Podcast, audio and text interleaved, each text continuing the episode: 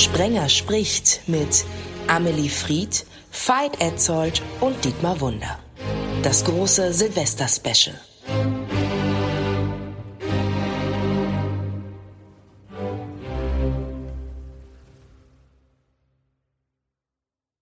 Hallo zusammen, Sprenger spricht hier. Ihr habt es ja schon am besonderen Vorspann gehört. Es gibt natürlich auch zum Jahresabschluss ein Special.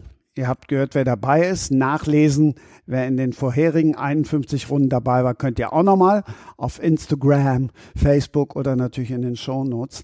Mir ist allein beim Runterschreiben nochmal das Herz aufgegangen. Danke nochmal an alle und danke auch an die im Wortsinne gleich mehrfach ausgezeichnete Traumrunde in Ausgabe 103. Hallo Amelie Fried.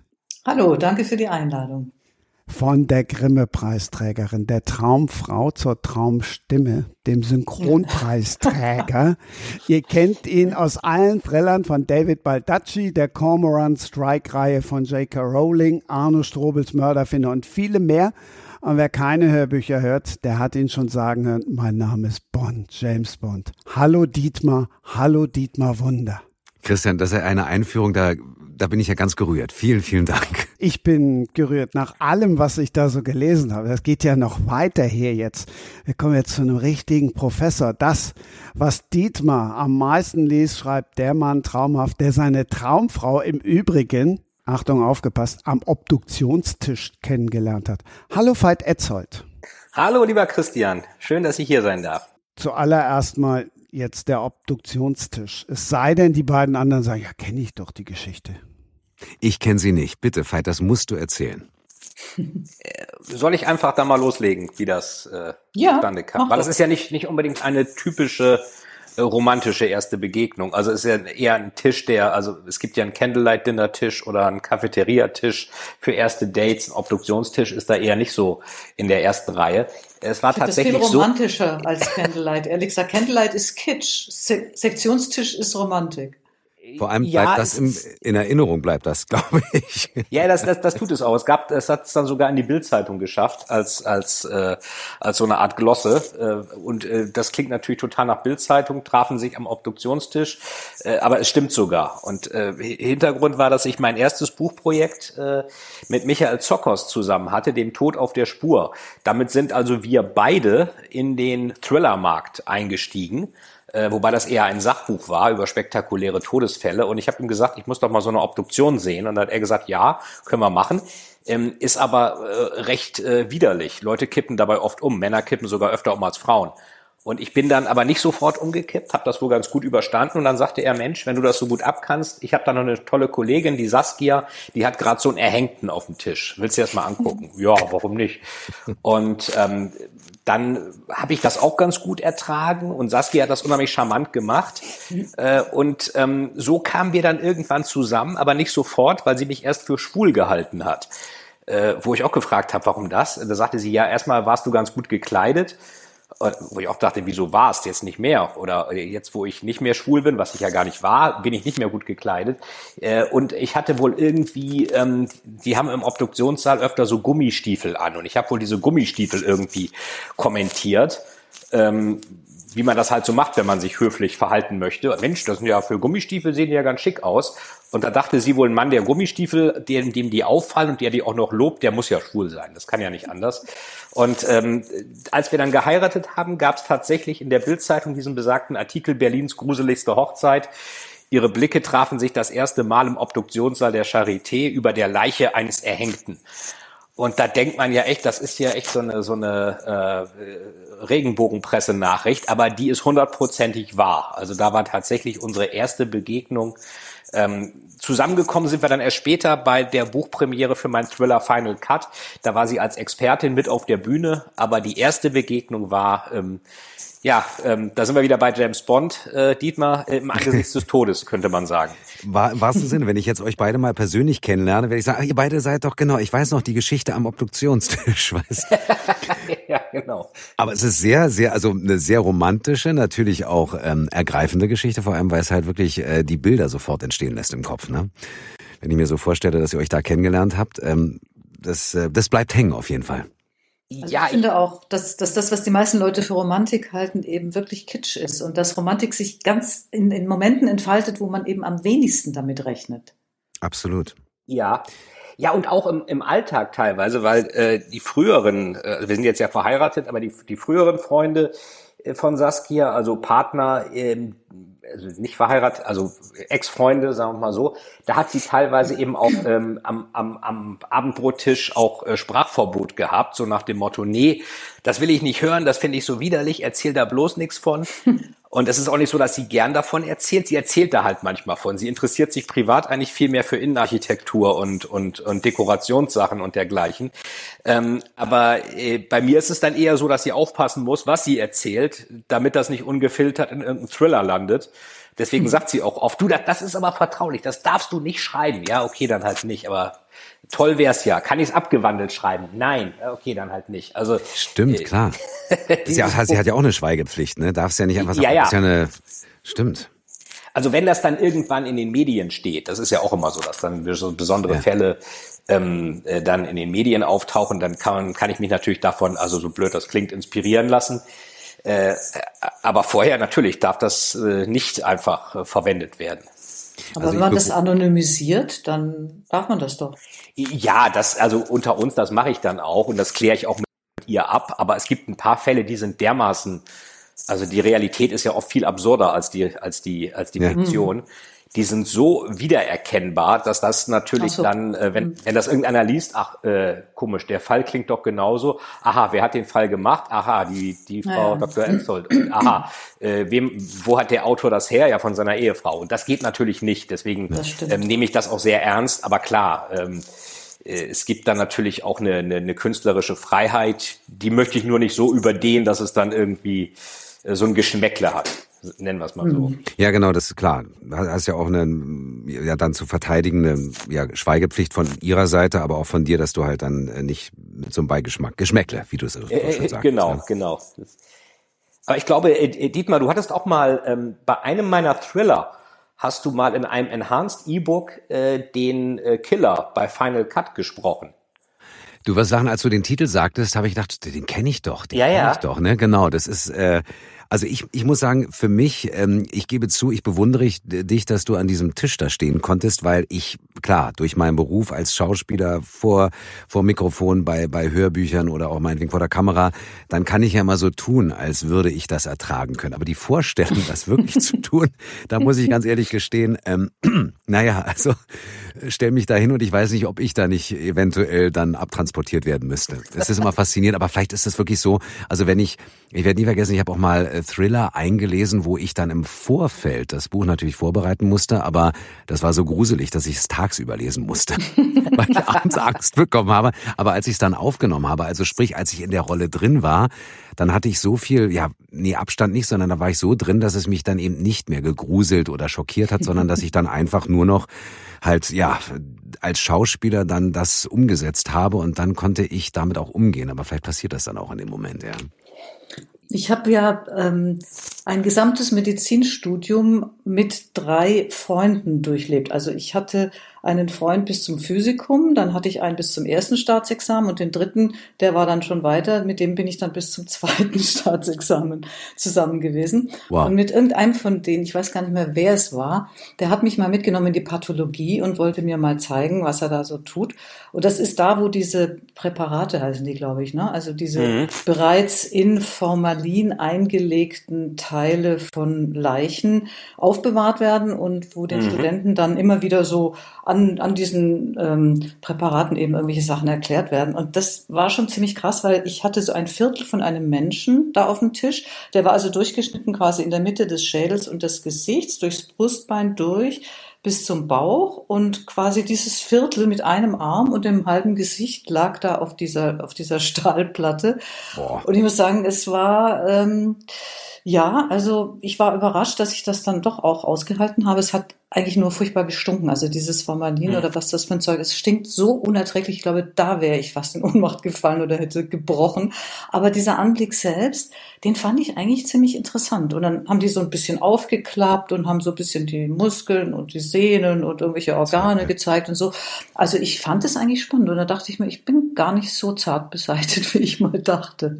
Aber interessant, vielleicht ist es ja auch so, weil du das beschreibst, so vielleicht ist es auch, dass du dann in dem Moment so eine Abstraktion bekommst, dass du das nicht unmittelbar mit einem lebenden Menschen verbindest, sondern wirklich sagst, okay, oder dass im Kopf irgendwas umgeschaltet wird oder hm. dass da ja, das was passiert, sein. oder? Hm. Ich weiß es nicht. Ja. Weil wenn du es so beschreibst, hört sich das total faszinierend an, aber äh, genau, ich weiß nicht, ob dann auch. Ja, stimmt, aber das ist, glaube ich, ganz gut beobachtet, dass, dass man das nicht mehr wirklich als, als, als einen Menschen wahrnimmt, sondern sozusagen als etwas, was, ja, was, ja, was eine andere Form angenommen hat, einen ja. anderen Zustand, was, was man tatsächlich nicht mehr als Mensch, so wirklich als menschlich empfindet, ja. Ich finde ja überhaupt, dass in dem Moment, wo man einen toten Menschen sieht, das habe ich in meinem Leben nur einmal, dass man sofort merkt, da ist die Seele weg. Also das ist wirklich nur noch eine Hülle und das ist dann eigentlich gar nicht so schlimm, also wie, wie man sich es vorher ja. vorstellt das kann ich auch leider, musste ich das auch schon erleben und auf der anderen Seite auch schön, weil du genau diese, die, diese, dieses Erlebnis hatte ich auch. Das war für mich in dem Moment wirklich der Beweis dafür, dass der Mensch tot ist, dass die Seele mhm. nicht mehr da ist. Und das ist dann was ganz anderes. Es ist faszinierend, natürlich auch sehr traurig und erschreckend, aber auf der mhm. anderen Seite auch ganz toll, weil du weißt, dass was macht den Menschen eigentlich aus? Das ist die Seele, das ist das, das, das Leben da einfach, ja. Ich fand das eher tröstlich, ehrlich gesagt. Also das war mein Schwiegervater, den ich, der erste und bisher einzige Mensch, den ich tot gesehen habe. Und das war die erste Beerdigung, bei der ich nicht geweint habe. Ich bin sonst ja. ein Klageweib erster Güte. Mich kannst du an jeden Sarg stellen. Ich heulte sofort mit, wenn ja, irgendjemand ich, weint.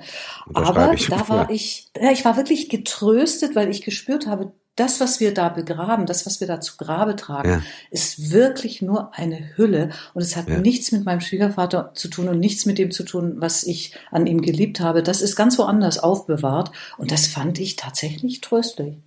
Das ist aber toll, wie du es beschreibst. Das ist wiederum, finde ich, etwas, was man eigentlich so allgemeingültig mal in den Raum setzen kann. Denk daran, das ist wirklich nur die Hülle die dann mhm. begraben oder wie auch immer wird. Der Rest, der ist im Universum bei Gott, wo auch immer du jetzt deinen Glauben siehst, ja. Und mhm. das ist eigentlich super schön gesagt, Amelie. Sehr schön. Danke. Sehr tröstlich. Nee, wirklich. Das, auch gerade so also als, als jetzt für, für so dieses Jahresrückblick, wo ja auch gerade so eine Themen ganz oft leider dieses Jahr wieder mal thematisiert wurden, aber vielleicht ist das ein Trost in gewisser Weise so zu sehen. Ja. Mhm. Also ich selbst bin da auch nicht längst nicht so hart, wie man glauben soll. Ich kann zwar wahrscheinlich vielleicht aus einem ähnlichen Grund, wie es eben auch diskutiert wurde, ich kann die Toten sehen, weil die haben es auch hinter sich. Ich kann aber mein eigenes Blut zum Beispiel nicht sehen. Ich könnte auch nie Chirurg werden oder ähnliches. Ich muss beim Blut abnehmen, muss ich immer weggucken. Echt? Ich bin schon ein paar Mal wirklich zusammengeklappt und bewusstlos geworden. Äh, also oh. denkt man auch, der schreibt solche Thriller und kann sein Blut nicht sehen. Klingt ja bescheuert, ist es auch, ist aber wirklich so. Also, ja, ich, aber das finde ich toll. Das ich haben, so sympathisch. ja, aber, aber andere Sachen, das könnte ich mir überhaupt nicht anschauen. Es geht offenbar nur bei Leichen. Bei allem anderen geht's nicht. Ich kann auch überhaupt nicht sehen, wenn jemand eine Spritze kriegt. Und zwar, stellt euch ja. vor, oh, zwei ja. Jahre Corona-Nachrichten, ja. wo du oh. ununterbrochen die Impfungen gesehen hast, da eine Weile. Also anderthalb stimmt. Jahre lang. Ich war in allen Nachrichten jeden Abend die Bilder von Spritzen, die in irgendwelche Arme eindringen. Es war ein Albtraum für mich, weil das kann ich tatsächlich auch nicht sehen. Oh, das ist aber wirklich gemein, auch gerade dann, wenn du sagst. Und äh, bitte heute, genau, heute 20 Uhr nach. Nein, nicht schon wieder, bitte. Nicht ich schon wieder einen Arm. Ich die Augen zugehalten. Es war grauenvoll. Also auch wenn ich selber eine Spritze kriege, muss ich weggucken. Ja. Da kriegt man zwei Kinder und das ist echt hart, aber wenn man eine Spritze kriegt mhm. oder Blut abgenommen, dann muss man weggucken. Das verstehe So interessant, ne? Was, was einer, so, so jeder hat ja so seine eigenen Geschichten. Ja. Also ich kann super, ich kann zum Glück, was heißt zum Glück, also Blut kann ich sehen und, und, und Spritzen auch, aber ich bin halt emotional total, ja. Also was das, das, das, was, was ihr beschreibt dann mit bei einer Beerdigung oder wenn, wenn ich zum Beispiel Filme, also setze mich hin, meine Kinder sagen, Papa, weinst du wieder? Ich so, ja, weil es so emotional ist, wenn der Film gut ist. Und das ist so mein, mein Thema. Also Emotion, ich glaube, wir drei sind, glaube ich, sehr empathische Menschen, so empfinde ich das, jeder auf seinem eigenen Gebiet, aber das ist ja was, was ganz Besonderes und Wertvolles. Gerade heute finde ich das ganz wichtig, ja. Dietmar, weil du das gerade so gesagt hast, die Toten und die im Zusammenhang mit dem Jahresrückblick auch, dann lasst uns da doch noch mal kurz bei bleiben. Welcher Tod oder andersrum, ja, ja, doch, welcher Tod um den aber dann mal auf einen jetzt runterzubrechen, in diesen Zeiten ja nicht so leicht. Aber welcher Tod hat euch am meisten berührt? Ähm, für mich ist es ganz schwer zu sagen, weil äh, jeder, der gegangen ist dieses Jahr, ja, der ist oder jede, also es ist egal, das hat mich immer sehr mitgenommen. Interessanterweise und das will ich jetzt gar nicht überinterpretieren, ähm, aber als die Queen gegangen ist, das hat mhm. äh, mich, ich hatte an, zu dem Zeitpunkt habe ich gedreht und äh, mein ganzes Team, die waren also, ich bin 57, ähm, die, die waren alle 25, 20 bis 30, also die waren alle, könnten alle meine, hätten alle meine Kinder sein können. Ganz tolles junges Team und ich kriege diese Mitteilung, die Queen ist gegangen und ich so, und ich habe wirklich gedacht, das kann doch nicht wahr sein und sage das und der gesamte, also die gesamte Crew, die waren alle viel, viel jünger, meinten, was? Und ich dachte, ja, aber ihr kennt die doch gar nicht so lange wie ich. Aber für alle war das so, die war immer da. Die war immer da und es war so ein, so ein, so ein Stück unseres Lebens, vertrauten Lebens, ist dann damit auch gegangen und das hat mich mitgenommen und gleichzeitig fand ich es toll, dass alle ähnlich empfunden haben, dass so ein Stück Vertrautheit und äh, jetzt egal politisch gesehen und wie auch immer, aber das, das, das hat so, so einen Einschnitt äh, gegeben von wow, das ist schon heftig gewesen. Also das hat mich emotional mitgenommen, wobei, wie gesagt, es gibt viele andere auch. Aber das war so ein Moment, wo ich dachte, das hat ganz viele Menschen so getroffen, ja unterschiedlichste mhm. Generationen. Ja, ich glaube, das haben tatsächlich viele so empfunden. Ähm, und wobei, also ich fand im Zusammenhang mit der Queen einen ganz anderen Moment ungeheuer berührend, nämlich bei der Beerdigung von Prinz Philipp, die ja auch noch unter Corona-Bedingungen mhm. stattfand. Mhm. Und die, dieses Bild der Queen, die ganz alleine in dieser Kirchenbank saß, so klein, so alt, so zusammengesunken mit dieser Corona-Maske, so einsam, das hat mich so angerührt. Also das fand mhm. ich, das fand ich das absolut einprägsamste Bild überhaupt. Und ihr eigener Tod, mit dem hat man irgendwie nicht gerechnet. Also ich dachte echt, nee. die Frau ist unsterblich. Mhm. Und ich war tatsächlich überrascht, dass sie ähm, wirklich, dass sie ein menschliches Wesen war, das irgendwann stirbt. Das war etwas, was man sich tatsächlich nicht vorstellen konnte irgendwie. Veit, wie war, hast du, also es ist schwer zu sagen, weil wie gesagt, es gab leider ja in diesem Jahr ganz viele dieser Erlebnisse und äh, wenn man anfängt, glaube ich, fängt man, hört man nicht so schnell wieder auf. Aber das war, wie gesagt, mein, mein persönliches Erlebnis.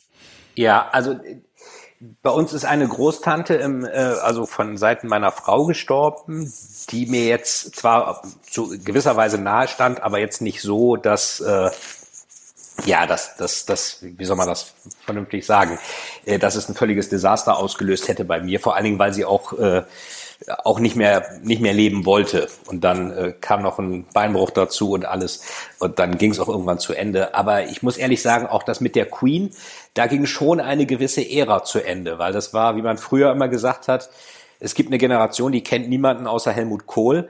Aber bei der Queen Elizabeth war es ja nun wirklich so. Ich meine, 70 Jahre Thronjubiläum, äh, das muss man ja, es ist ja, die meisten Leute werden nicht mal 70 und die äh, übt das Amt 70 Jahre aus das war schon eine Art unsterbliche Komponente da drin.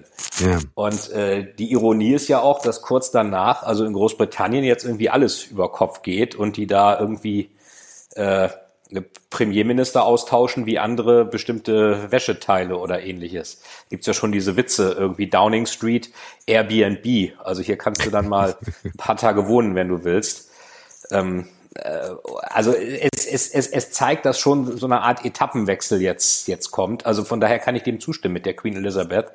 Und dass äh, auch diese Szene mit Prince Philip und vielleicht liegt es auch daran, dass meine Frau und ich auch die Serie The Crown gesehen haben, wo ich erst dachte, was ist das denn? Royal Family, das ist ja, ja. kann ich auch neue Post lesen, lese ich aber nicht. Aber ich muss sagen, das ist also eine sehr gute Serie, die auch diese ganze Entwicklung des 20. Jahrhunderts ja in Form dieser Queen Elizabeth ja sehr gut zeigt. Und äh, ich glaube, da war noch eine gewisse Sensibilisierung, dass mir das auch näher gegangen ist, als es mir gegangen mhm. wäre wenn die, ich das nicht gesehen hätte. Ich bin allerdings auch ein anglophiler Mensch. Ich habe in London studiert, Anglistik studiert und finde ja. die englische Kultur ohnehin äh, hochgradig interessant und inspirierend. Ähm, das kommt halt auch noch dazu. Ja, man hatte das Gefühl, man kennt die Leute, ne? Also wenn man ja. ein paar Folgen The Crown gesehen hat, dann sind die einem halt auch emotional näher. Mhm. Man hat so das Gefühl, man war zu, zu Gast irgendwie in Schloss Windsor und äh, ja. das sind jetzt Leute, die man kennt und deren Schicksal einem irgendwie ziemlich vertraut ist. Dann. ja. Genau. Also was ich schön finde eigentlich, wenn wir jetzt über dieses von wegen, was ist einem nahegegangen, mir ging es vor zwei oder drei Jahren, da sind ja nun wirklich namenhafte meine Jugend, äh, die Musiker gegangen Prince, George Michael und, und also dieses Gefühl der Endlichkeit. Und ich glaube, durch diese letzten Jahre seit der Pandemie und so bin ich persönlich, und das habe ich auch im Umfeld äh, gemerkt, äh, der Begriff Empathie, wenn du eh empathisch bist, der hat nochmal eine ganz andere Bedeutung bekommen. Und die Dankbarkeit für das, was ich jetzt habe, ich muss mich verabschieden von Dingen, die jetzt immer da waren und irgendwann sind sie leider nicht mehr da. Aber die Dankbarkeit hat sich da nochmal mehr gezeigt. Oh, ist das schön, dass ich jetzt hier leben darf oder beziehungsweise das noch erleben darf und das mitnehmen darf und, und diese Erinnerung auch habe. Und das war für mich also tröstlich, was Amelie vorhin sagte, mit von wegen dieses, der, der traurige Part ist der eine, aber das Tröstliche ist, aber immerhin durfte ich das erleben und durfte das mitmachen mhm. und, und dadurch auch ganz viele positive Erfahrungen oder tolle Begebenheiten erleben im Leben. Ja. Das ist aber ein typisches Zeichen, dass man älter wird, wenn man anfängt, dankbar zu werden. Wir sind doch alle noch ganz jung.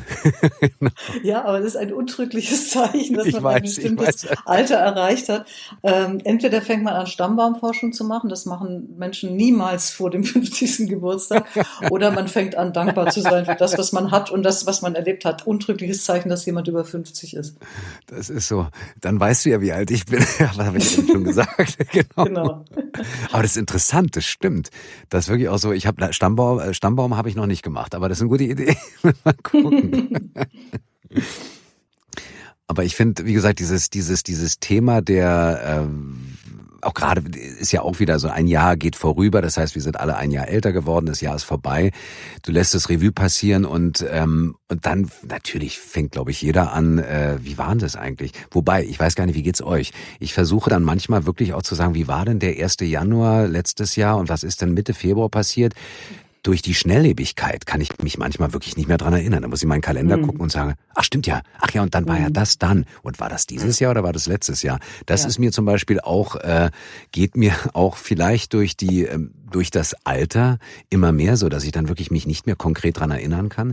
Wobei, es gibt eine Theorie. Und zwar soll die Erde sich ja zunehmend schneller, Bruchteil von Sekunden, Millisekunden drehen pro Jahr. Und da habe ich ja gesagt, deswegen vergeht die Zeit nee, schneller. Nee, nee. Nicht, weil da gibt es eine andere Erklärung für. Da gibt es eine ja. andere Erklärung. Also hat, mir mal jemand erklärt. Und zwar, nimm mal an, du bist ein sechsjähriges Kind, dann ist ein Jahr in deiner Erfahrung ein Sechstel deines Lebens, also deines erfahrenen, erlebten Lebens. Und das ist natürlich irrsinnig lang. Bist du aber 60, dann ist dieses eine Jahr eben nur noch ein Sechzigstel deines bisher erlebten Lebens. Und deswegen kommt dir ein Jahr viel kürzer vor. Mm. Oh, das ist auch eine gute äh, Theorie. Oder beziehungsweise, also nachzuvollziehen, so rum. Das stimmt. Ja, ich fand es auch einleuchtend irgendwie. Also, weil es ja immer was mit subjektivem Erleben zu tun hat. Ich meine, objektiv ist jedes Jahr gleich lang, bis auf Schaltjahre, die sind ein bisschen länger. Ja, okay, aber das, das subjektive Erleben ist ja offensichtlich so, dass je älter man wird, desto, desto schneller vergeht subjektiv die Zeit. Und das wäre jetzt irgendwie eine Erklärung dafür. Ist aber beides dann nicht so toll, weil einerseits wir werden älter, zweitens dann vergeht die Zeit, die wir haben, auch noch schneller, äh, mhm. wo wir ohnehin immer weniger Zeit übrig haben. Und dann mhm. dreht sich die Erde noch schneller und die Zeit vergeht noch schneller. Also pass auf, dann reden wir, ja. dann, dann drücken wir kurz die Pause-Taste und reden jetzt noch viel langsamer, damit genau, damit die Zeit nicht so schnell vergeht. Was macht ihr denn an Silvester? Gute Frage. Ehrlich gesagt, ähm, ich bin immer ein großer Partymensch gewesen, als ich noch jung war. Nein, und äh, in den letzten Jahren habe ich es total genossen, dass ich mit meiner Frau und unseren beiden Kindern äh, zu Hause feiere. Klar, durch Corona durfte man ja eh, was heißt durfte, wir haben uns äh, halt irgendwie eingeigelt und hatten mhm. die schönsten, coolsten Partys zu viert. Unser, unsere Tochter ist 16, also jetzt 16, letztes Jahr war sie 15, unser Sohn 19, jetzt 20. Wir haben eine richtige Party zu Hause zu viert gemacht, haben getanzt, haben gelacht und haben gesungen. Und äh, genau das wollen wir dieses Jahr wieder machen. Kann sein, weil wir eine toll, also in einer tollen Straße wohnen, eine kleine, wo dann auch Freunde noch da sind, die gegenüber wohnen. Kann sein, dass sich das ergibt, aber äh, ich hätte auch gerne, ich könnte mir auch vorstellen, vielleicht spontan wegzufahren und gar nicht, also irgendwo ein ja. bisschen einsamer zu sein. Und wie ist bei euch? Wie süß, dass diese Kinder mit 16 und 19 ich bin ganz noch froh. mit ich bin, euch feiern ja. wollen.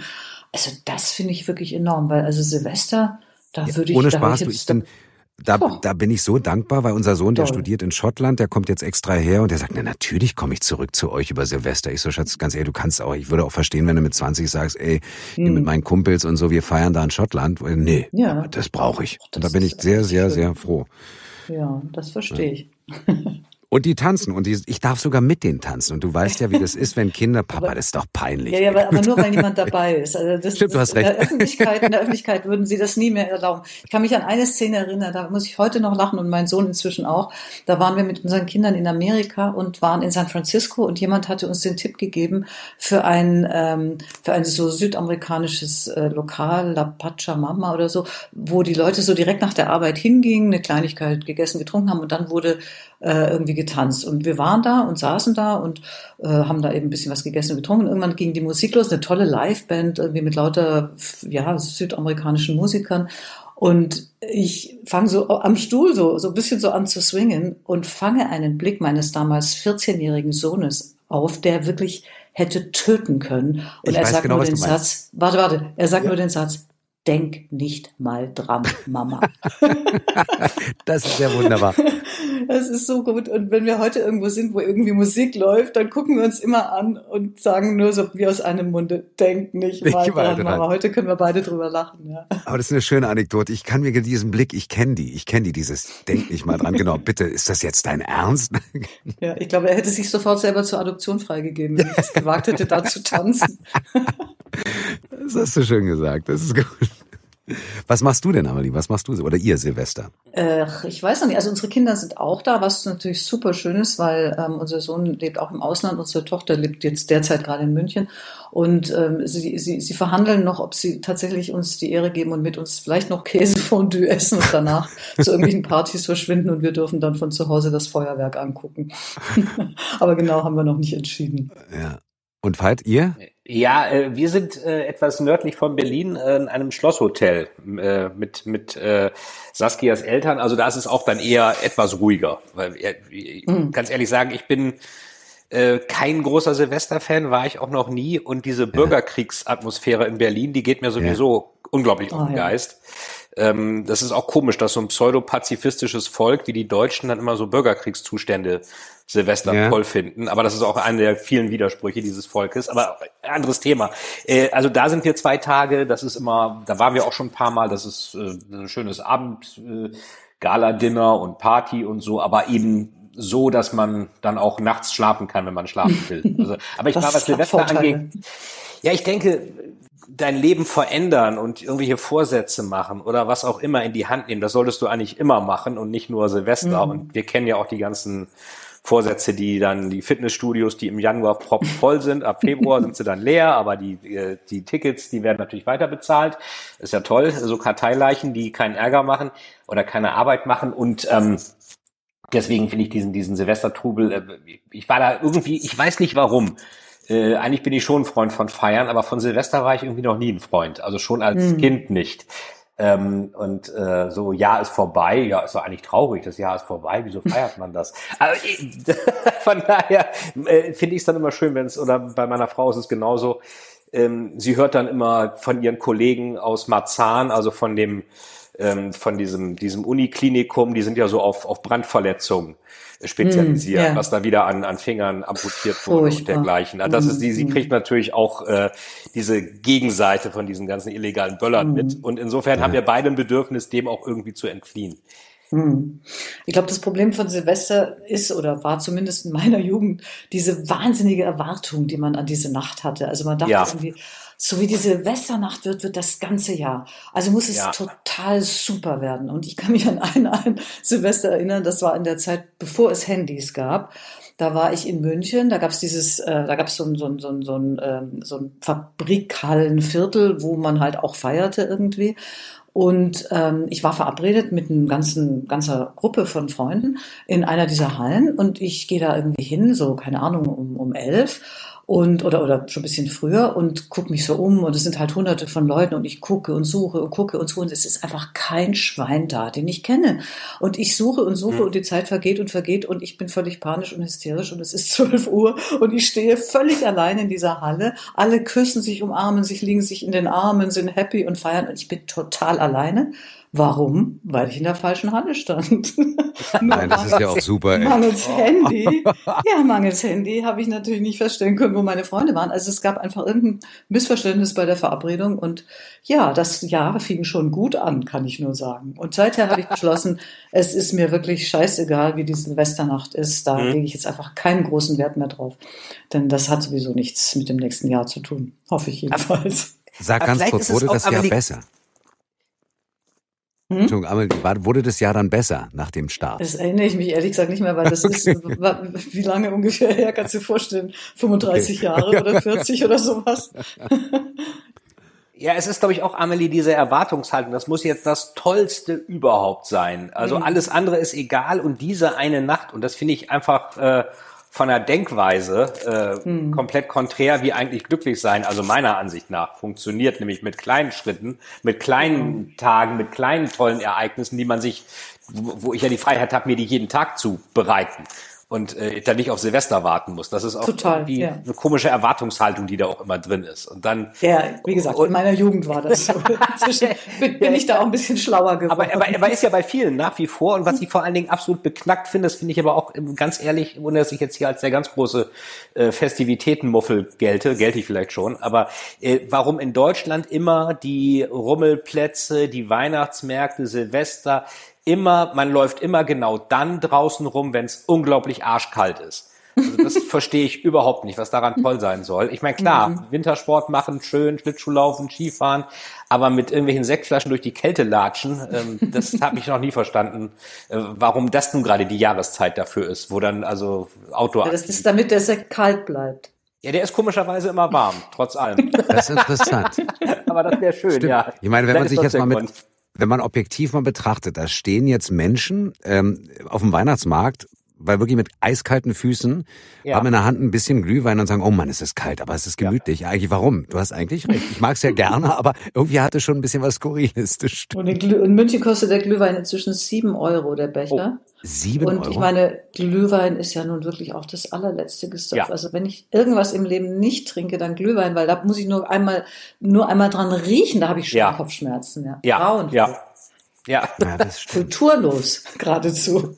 Das hat mit Wein wenig zu tun, mit gutem Wein, sagen wir mal so. Ja, gar nichts. Also, also ich hoffe, Kinderpunsch. Ja, ich auch. Auch nicht schlecht. Macht Oder Kakao.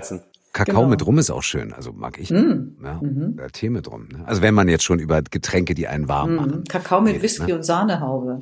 Oh, nicht schlecht. Damit die Geschichte von Amelie jetzt von Silvester nicht in Vergessenheit gerät und ihr dann denkt, wie kommt der denn jetzt darauf?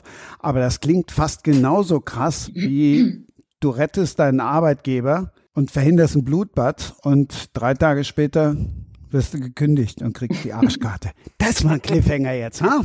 Sensationell, ja, oder? sehr gut. Ja. Lieber Christian, das war ein perfekter Cliffhanger. Das hätte Dan Brown, äh, der das ja auch anwendet, nicht besser hingekriegt. Also ich äh, freue mich noch mal umso mehr, dass wir hier miteinander sprechen. Dietmar hätte es noch schöner, noch spannender formuliert oder ja. gesagt, er hätte es noch spannender geklungen. Dieser Cliffhanger sorgt dafür, dass wir alle und wirklich alle weiter zuhören. Vielen Dank, Christian. okay, das ist der Profi. Klingt wie Samt, deine Stimme. Wie Wunderbar. Samt. Man fühlt Dankeschön. sich eingehüllt in einen warmen, blauen Samtmantel. Veit, ich habe das ja ganz bewusst gemacht. Die Filiale, Thriller von dir, das Hörbuch ist just jetzt erschienen, um mhm. dann nochmal direkt Dietmar mit ins Boot zu nehmen. Und das Buch und die E-Book-Variante gibt's schon länger.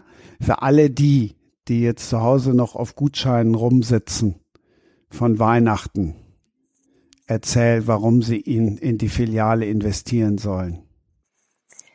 Warum in die Filiale investieren? Erstmal, weil es meiner Ansicht nach ein sehr spannender Thriller ist, der ein grundlegendes oder mehrere grundlegende Themen, die eigentlich jeden betreffen, äh, thematisiert. Erstmal Banken, erstmal das ganze Umfeld und natürlich auch die Situation, in der normale Menschen gegenüber mächtigen Institutionen kommen können, wenn sie sich da ihre Nase zu tief in etwas reinstecken. Äh, und auch wenn sie das tun, um vielleicht ihren Job zu retten, ihr Haus zu retten, ihr Leben zu retten, was dann passieren kann. Und auch für die, die vielleicht sagen, dass die Bücher, die ich sonst schreibe, die Clara Vidalis Serie, die ja Serienkiller jagt, die sagen, oh, das ist mir vielleicht ein bisschen zu blutig und zu brutal. Die sagen, ich möchte spannend unterhalten werden, aber ohne allzu viel Blut vergießen. Und es war mir selber auch ein Anliegen, mal zu probieren, kann ich das? Und äh, vom Feedback her wurde mir gesagt, ja, ist gelungen. Und ähm, ich glaube, für alle, die spannend unterhalten werden wollen, aber trotzdem auch gut schlafen wollen nachts, ist das äh, jetzt vielleicht auch äh, ähm, nach der Silvesternacht, äh, wenn man dann noch nicht einschlafen kann wegen Böllern, ist das vielleicht eine tolle Lektüre, um dann äh, mit guter Unterhaltung ins neue Jahr zu starten. Bin ich sehr gespannt drauf. Vor allen Dingen, das ist ja der Auftakt zu einer neuen Reihe. Genau. Heißt das, das Vidalis ist vorbei? Nee, nee, ist nicht vorbei. Es ist einfach mal ein, ein, äh, eine wichtige Motivation war. Vidalis äh, lebt ja davon, dass es äh, sehr extrem ist. Und selbst ich muss mir teilweise, ich brauche eine gewisse Zeit, um mir extreme Szenarien auszudenken.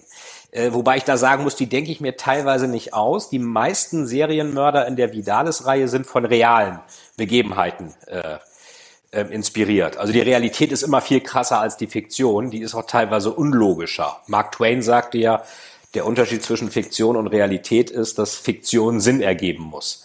Ähm, Realität ja nicht unbedingt. Und ich wollte auch gerne mal, da ich viel in der Unternehmenswelt gearbeitet habe, das auch immer noch tue, da zum Thema Story Unternehmen berate, früher im Banking gearbeitet, in Versicherung, in der Strategieberatung, ähm, wollte ich auch mal was schreiben, wo ich wirklich selber die Absenderkompetenz habe. Äh, das ist ja bei Clara Vidalis immer so ein bisschen geliehen. Also ich kenne Leute, die ermitteln, ich kenne Rechtsmediziner, ich kenne vielleicht sogar Profiler. Ich mache das aber nicht während ich die Wirtschaftswelt aus eigener, eigenem, eigener Handlung her äh, kenne und deswegen halt auch unmittelbar darüber schreiben kann. Das war einfach mal ein, mal ein Versuch, mal äh, die Leute bei einem Thema zu packen, was jetzt spannend ist, äh, sind ja so die Themen ähm, Jobverlust und Wohnungsknappheit und große Investoren und Mensch gegen Maschine und dergleichen. Was also die normalen Menschen wirklich in ihrem Alltag ständig beschäftigt. Weil äh, das Opfer eines Serienkillers zu werden, ist also verschwindend gering, auch wenn das natürlich in den Thrillern so klingt, als ob das täglich passiert, passiert aber zum Glück nicht. Und diese Serienmörder aus den Thrillern, äh, die mit der Polizei Katz und Maus spielen, die gibt es zwar, aber die gibt es viel, viel seltener als in den Thrillern. Also ist auch eher eine Ausnahme, dass, dass so einer äh, da noch Botschaften an die Ermittler schickt und dergleichen. Ähm, und deswegen wollte ich einfach mal so, so etwas, was wirklich den Nerv trifft. Also wie, wie, wie gehe ich damit um, wenn ich jetzt meine, meine, meine, meine Wohnung oder mein Haus verliere? Und wenn ich dann dagegen angehe und mir dann gedroht wird, dass ich meinen Job verliere. Und wenn ich dagegen angehe, wird mir gedroht, dass ich meine Freiheit verliere. Und wenn ich dagegen angehe, dann wird gedroht, dass ich mein Leben verliere. Also diese, diese, dieser Abgrund, der sich vor der Laura Jakobs da aufmacht, ähm, das, das hat mich gereizt, äh, wie eine ähm, Heldin, in der mehr schlummert, als man denken sollte. Wie diese sehr dramatische Situation dafür sorgt, dass in ihr Kräfte ent, entfacht werden, von denen sie gar nicht wusste, dass sie die hat, aber wo sie über sich selbst hinauswächst und dann interessanterweise, ohne dass sie zu viel verraten will aus dieser Situation, Thriller hat ja ein Happy End, dann auch irgendwie rauskommt und äh, dann interessanterweise auch für die Bank wieder eine sehr wichtige Rolle spielt. Äh, das ist aber eher Thema des zweiten Bandes, der heißt dann nach die Filiale kommt die Zentrale und der erscheint auch schon im nächsten Frühjahr. Ähm, da geht's dann in die, ja, in die Zentrale der Bank und da äh, macht Laura dann weiter. Äh, gemütlicher wird's für sie aber leider nicht, auch wenn sie das zu Beginn vielleicht erwartet hatte. Weil, weil du sagst, es ist ein Metier, was du selber sozusagen kennst, ist dir dann das Schreiben leichter gefallen dadurch? Also die Szenarien ja. zu, zu stellen oder zu erstellen? Ja, viel leichter, weil ähm, ich meine, jeder ist ja, man sagt ja von den jungen Leuten, die gehen lieber äh, zum Zahnarzt als in die Bankfiliale. Und ja. ich glaube, viele Menschen gehen selten in eine Bankfiliale mit Online-Banking und allem. Aber wenn man da mal reingeht, das ist ja irgendwie immer eine komische, also es, ist, es ist ja, es sieht ja irgendwie, es ist so ein bisschen altbacken und diese komischen Beratertische und die haben auch nie geöffnet, wenn man sie braucht. Und wenn man hingeht, kriegt man irgendwelche Fonds angedreht, die man nicht haben will, die nur Verluste machen. Und wenn man Kredit braucht, kriegt man keinen. Und wenn man keinen will, dann kriegt man ihn angeboten. Also diese, und wenn es regnet, dann kriegt man den Regenschirm weggenommen von der Bank. Also diese ganzen Sachen, das kennt ja irgendwie jeder. Aber wie es dahinter abläuft, ich glaube, das, das, das muss man einfach selbst erlebt haben, um das ja. erzählen zu können. Ich habe halt im Rahmen eines Trainee-Programms bei der Dresdner Bank, die gibt es ja nicht mehr, die ist ja in die Commerzbank aufgegangen, wirklich auch dieses Filialgeschäft kennengelernt. Und äh, mhm. das ist schon eine relativ ähm, insofern absurde Situation, weil natürlich dort auch versucht wird, einerseits äh, so den, den, den, den guten Berater in allen Lebenslagen zu spielen für den Kunden, aber gleichzeitig natürlich die Absicht zu haben, ich muss dem jetzt möglichst hochmargige Sachen verkaufen, mit hohem Ausgabeaufschlag, irgendwelche Investmentfonds. Und wie die dann letztendlich laufen, ja, ist mir doch egal. Hauptsache die Provision wird ausgezahlt. das ja, ist ein sehr kurzfristiger Blick auch. Und, und meiner Ansicht nach auch nicht immer 100 Prozent ethisch. Und das ist natürlich ein Spannungsfeld. Man braucht Banken, ohne geht es nicht, aber sie verfolgen oft Interessen, die dem, was sie nach außen kommunizieren, also 100 Prozent entgegenlaufen. Und mhm. das bietet sich eigentlich, also ich finde keinen, gut, vielleicht auch ein Ölkonzern oder Waffenkonzern, aber sonst bieten sich eigentlich keine Unternehmen so an für irgendwelche Thrillerstoffe wie Banken. Also ich fand das ganz, ganz realistisch und, und toll beschrieben, ähm, wie, wie dieses Bankinnenleben eben so dargestellt wird. Ja. Auch eben genau diese Ambivalenz und diese, diese fragwürdigen ethischen äh, Methoden und so weiter. Und ich war überhaupt also echt beeindruckt von der Gesamtrecherche. Also auch was, was du da über irgendwie dieser, dieser, dieser eine ehemalige Kollege von Laura, den sie dann da anspricht und mit dem sie da die Caipirinha ja. der sie dann einführt Mark. sozusagen in diese ganze Finanzproduktwelt. Mark heißt er genau. Das ist also unfassbar, was du da alles weißt. Also ich war echt super beeindruckt, einfach nur vom, vom, vom, vom Grad der Recherche. Also echt super. Das, äh, also das, das freut mich sehr. Das, äh, die, die, die interessante Wahrheit ist allerdings auch, dass ähm, da ich ja oft auch mit ähm, mit Firmen zu tun habe, so für, ich mache so Storytelling-Strategie-Workshops. Hm, ich weiß, habe ich mir angeguckt. Äh, genau. Die, das, die, Gibt's ja hübsche Videos auf deiner ja, ja. Seite. genau. Die, die, genau, YouTube und überall. Die, die, die wissen natürlich auch, dass ich Bücher schreibe, das finden die auch toll und sagen dann, Mensch, Herr Herzog, wenn Sie mal eine tolle Idee brauchen, melden Sie sich mal bei mir. Ich dürfte selber so ein Buch nie schreiben, aber ich habe da klasse Ideen. Das ah, heißt, gut. da mhm. fliegen wir manchmal auch diese ganzen Sachen so ein bisschen zu. Gerade mhm. in der Wirtschaftswelt, natürlich, weil ich mit der zu tun habe und oft, dass der Markt da erzählt in die Filiale mhm. über diese Hedgefonds und diese ganzen äh, kleinen Zocker, da gab es ja diese Fälle mit der GameStop-Aktie, die auf einmal riesig ja, ja, genau. hochgestiegen mhm. ist und dann waren da Shortseller, die bei fallenden Kursen an der Aktie profitieren. Also dieser Kampf, die kleinen Anleger gegen die großen Investoren, das ist eigentlich mhm. auch so ein bisschen der Kampf, die großen Bankfilialen gegen die dummen Kunden, äh, ja. die halt auch, äh, wo eine Informationsasymmetrie ist. Äh, und das, das Erfreuliche war, dass, dass ich da zum Glück, also ein paar Sachen musste ich recherchieren, allzu viel aber nicht, weil es einfach ein Thema ist, was mich sowieso interessiert mhm. und was deswegen auch so richtig geflutscht ist. Also das, mhm. das hat auch Spaß gemacht beim Schreiben. Äh, ich hoffe dann natürlich, dass man das auch, dass es den, den Leserinnen und Lesern dann Spaß macht. Mhm. Ähm, aber das, das war der Vorteil, diese ganze Recherche, die normalerweise notwendig wäre, die hatte ich schon in mir durch die mhm. unmittelbare Erfahrung, jahrelang. Ja, das ist natürlich das Beste, wenn man, wenn man ein ja. Milieu richtig gut kennt. Das ist natürlich das Allerbeste. Ähm, und dann kann man auch am authentischsten natürlich drüber schreiben. Ne? Ja, und, und einige Sachen sind halt wirklich aus der, die, die, die, die sind, die klingen so bescheuert. Es gab wirklich mal einen, einen gewissen, ich kann jetzt den Nachnamen nicht sagen, aber der hieß auch Harald mit Vornamen, Leiter der Vertriebssteuerung, und der wurde dann konzernintern wirklich immer Dirty Harry genannt. Mhm. Äh, wow. So heißt eine auch, Buch ne? dann auch. Genau. also, oder auch dieser Spruch, äh, wer leben will, muss Leben schreiben. Also mhm. wer Lebensversicherung, Lebensversicherung verkaufen heißt Versicherungsvolumen schreiben. Also und Leben schreiben heißt eigentlich Lebensversicherung verkaufen. Mhm, du bist ja. der Underwriter, der das Risiko schreibt. Da kommt das her. Und dann wer leben will, muss Leben schreiben. Das stand mhm. tatsächlich mal auf dem Bildschirm. Und sowas, das, das, das kann man sich eigentlich nicht ausdenken. Das kann man sich nicht ausdenken. Nee. Aber ich habe eine Frage. Ich habe eine Frage, Veit, zu deiner Heldin, Laura. Ja. Ähm, eine Sache habe ich, da habe ich mich drüber gewundert, weil das ist ja eine, eine echt intelligente, smarte Frau. Ja. Und die steht also am Anfang an diesem Punkt, dass sie da befördert wird zur stellvertretenden ja. Filialleiterin. Ja. Und dann hat sie eben das Problem, dass sie in einem Haus wohnt, was von dieser Bank aufgekauft werden soll mit vielen anderen, weil da ein Investor im Hintergrund ist. Ja. Ähm, aber da, da habe ich so ein bisschen gestutzt, dass sie dann tatsächlich auf den Gedanken kommt, bei ihrer eigenen Bank um einen Kredit zu bitten, weil da muss ihr doch eigentlich klar gewesen sein, dass wenn sie das tut, dass sie sich sozusagen automatisch in einen mega Konflikt bringt, beziehungsweise ihre, ihre Bank und ihre zukünftigen Vorgesetzten oder jetzigen Vorgesetzten gegen sich aufbringt. Ist sie da nicht ein Tick zu naiv? Ja, das ist, äh, das ist eine ganz interessante Frage. Also da auch vielen Dank, weil das in der Tat könnte man denken, wie, wie kann das passieren? Was ich damit erreichen wollte, äh, ist, dass sie natürlich auch unheimlich unter Druck steht und erstmal alle Möglichkeiten versucht. Und tatsächlich kriegt sie ja auch keinen äh, keinen Kredit äh, dann, weil mhm. irgendeiner dazwischen grätscht und sagt, nee, kriegst ja. nicht dafür. Weil äh, die Bank will die Sachen ja verkaufen und das geht natürlich nicht, wenn da auf einmal jemand Eigentümer ist, dann müsste man den ja rauskaufen. Aber das hätte ihr doch klar sein müssen eigentlich, oder? Ja, äh, ganz zynisch gesagt, womit sie wahrscheinlich gerechnet hat, dass zwischen den Abteilungen überhaupt nicht kommuniziert wird. Ah, okay. Was normalerweise auch der Realität entspricht. Also genau wie auch Ämter in Deutschland miteinander. Die, die, ja. Wenn man in Deutschland aufs Amt geht, dann will das Amt von einem immer einen Beleg, den das Amt selber vorher mal ausgefüllt hat. Also muss dem Amt immer seine eigenen Belege äh, untertanhaft äh, ans Pult tragen.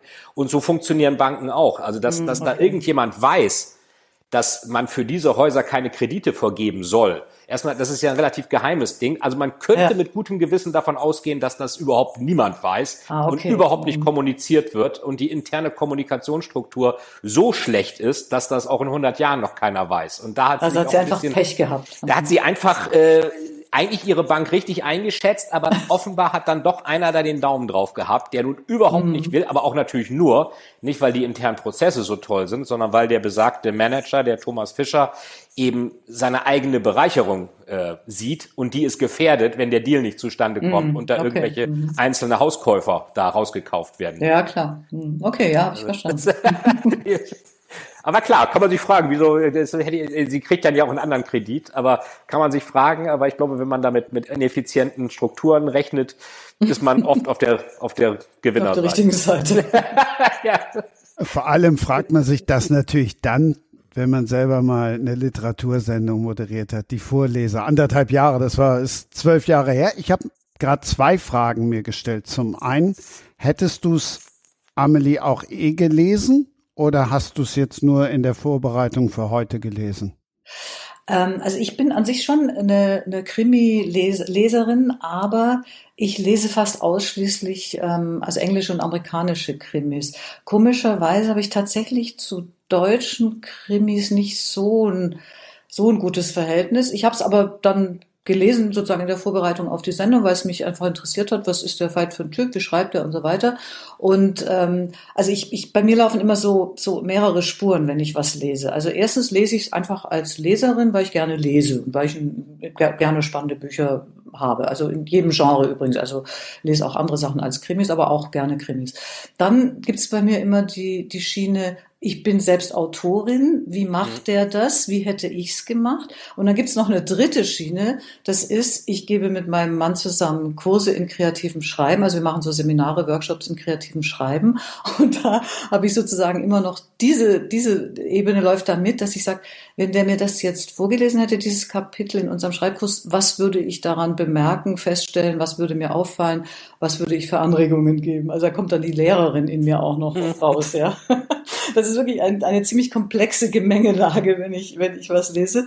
Und ähm, ja, das war insofern eine interessante Erfahrung, weil zwei, drei Sachen hätte ich schon anzumerken. Aber das muss man nicht hier machen. Aber super. Also finde ich auch eine, eine hochintelligente Frage.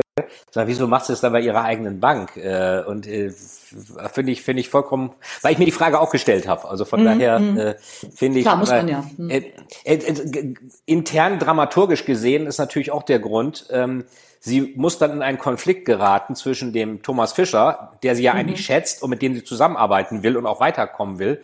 Und der muss eigentlich noch einen Grund haben, ihr mit noch mehr Misstrauen zu begegnen. Und das geht natürlich, ja, ja. wenn sie da einen Kredit mhm. beantragt. Das sind dann ja, teilweise klar. auch so, so wie, wie kriege ich da die, die unterschiedlichen nee, nee, die, die Animositäten. die Konfliktstrategie äh, oder wie du die Konflikte ver, ver, verbunden hast, das ist natürlich wirklich sehr clever gemacht, ja, absolut. Die zweite Frage, kanntet ihr euch? Also ich wäre ja jetzt weit auf die Knie gegangen, wenn ich hier im Podcast einen Blurb bekommen hätte. Was? Ja, gehe ich ja auch. Was ist denn ein Blurb? Ein Blurb ist das Ding vorne auf dem Buch. Der, also der, diese, dieser der, Ja, das habe ich irgendwann mal gelernt. das, das Blurb. Ja, ja. Das, das Blurb. Noch Blurb nie gehört. Äh, Klar, wenn du ein, lieber Amelie, wenn du einen Blurb geben willst. Nee, da hast du doch eben schon gehabt. Dann. Hast du doch eben ja, schon. oder eigentlich, eigentlich hast du ja einen schon gegeben. Also von daher, ähm, definitiv. Mich freut es auch sehr, dass du es gelesen hast oder angefangen hast. Äh, das ist ja auch nicht immer, äh, also Tag hat ja auch nur 24 Stunden. Man kann auch nicht immer alles lesen, was irgendwie irgendwo angeboten wird. Das stimmt, aber ich gehe immer gern gut vorbereitet in alle Herausforderungen. Die Frage, ob ihr euch jetzt schon kanntet? Ach so, ja, dein, Nee, dein Name äh, war vom mir ein Namen. Begriff. Ja, ja, dein Name war ein auch, Begriff. genau. Ja, ja. Hm. Name ja, aber Aber ich glaube, nee. meine Bücher, da, da bist du nicht die Zielgruppe. Und bei deinen Büchern weiß ich eben nicht genau. Doch, Frauen lesen ja angeblich hauptsächlich Krimis und Thriller. Insofern wäre ich tatsächlich auch die Zielgruppe. Aber wie gesagt, ich habe so ein bisschen eine Hemmschwelle mit deutschen Autoren. Ich lese einfach wahnsinnig gern Ja. englische und amerikanische und australische Krimi. Ich habe zum Beispiel eine Lieblingsschriftstellerin, Jane Harper, eine australische Autorin, die unglaublich literarisch und auch wirklich sehr, wie soll man sagen, fast unzeitgemäß langsame Bücher schreibt, aber ganz, ganz toll und intensiv. Also äh, googelt die mal Jane Harper, The Heat, also Hit oder Heat, die Hitze und die Dürre und das sind so, das sind so Bücher, die spielen so im au- australischen Outback und sind Oh. wirklich ganz eigenartig und eigenwillig und die gefallen mir zum Beispiel sehr, sehr gut. Und dann lese ich eben ja viel so englisches, amerikanisches Zeug irgendwie. Und- Auf Englisch und- halt. Ich lese so gerne Englisch. Wollte ich gerade fragen, du liest, äh, hätte ich jetzt mal gefragt, Übersetzungen oder liest du Original? Nee, nee, Ja. die lese ich auf Englisch. Ich lese Ja. sozusagen deutsche Sachen natürlich auf Deutsch. Aber Ja. wenn irgendwas im Original Englisch ist, dann lese ich es lieber im Original, auch wenn es manchmal eine Quälerei ist. Also ich quäle mich gerade zum Beispiel durch, ähm, hab mich, oder habe mich vor kurzem durch, durch Crossroads von Fran Franzen gequält, was wirklich unendlich lange und äh, irgendwie aus meinen aus meiner Sicht auch zu wenig lektoriert ist. Also ein bisschen weniger ähm, hätte es auch getan. Aber ich habe einfach den Ehrgeiz, mich durch diese dicken Schinken da durchzu, durchzuarbeiten. Also das ist einfach ein Hobby von mir. Vorbildlich, nee, weil es ja toll ist, weil die, das Thema Übersetzung ist ja immer ein Thema, klar. Also Eben. Veits Buch braucht man nicht zu übersetzen im Deutschen, du schreibst wunderbar, ja, aber weil ich kenne es ja auch von der Bearbeitung jetzt als Hörbuchinterpret, als Vorleser, wenn man so will, das, woran es manchmal und leider auch manchmal öfter dann hapert, ist die Übersetzung. Ne?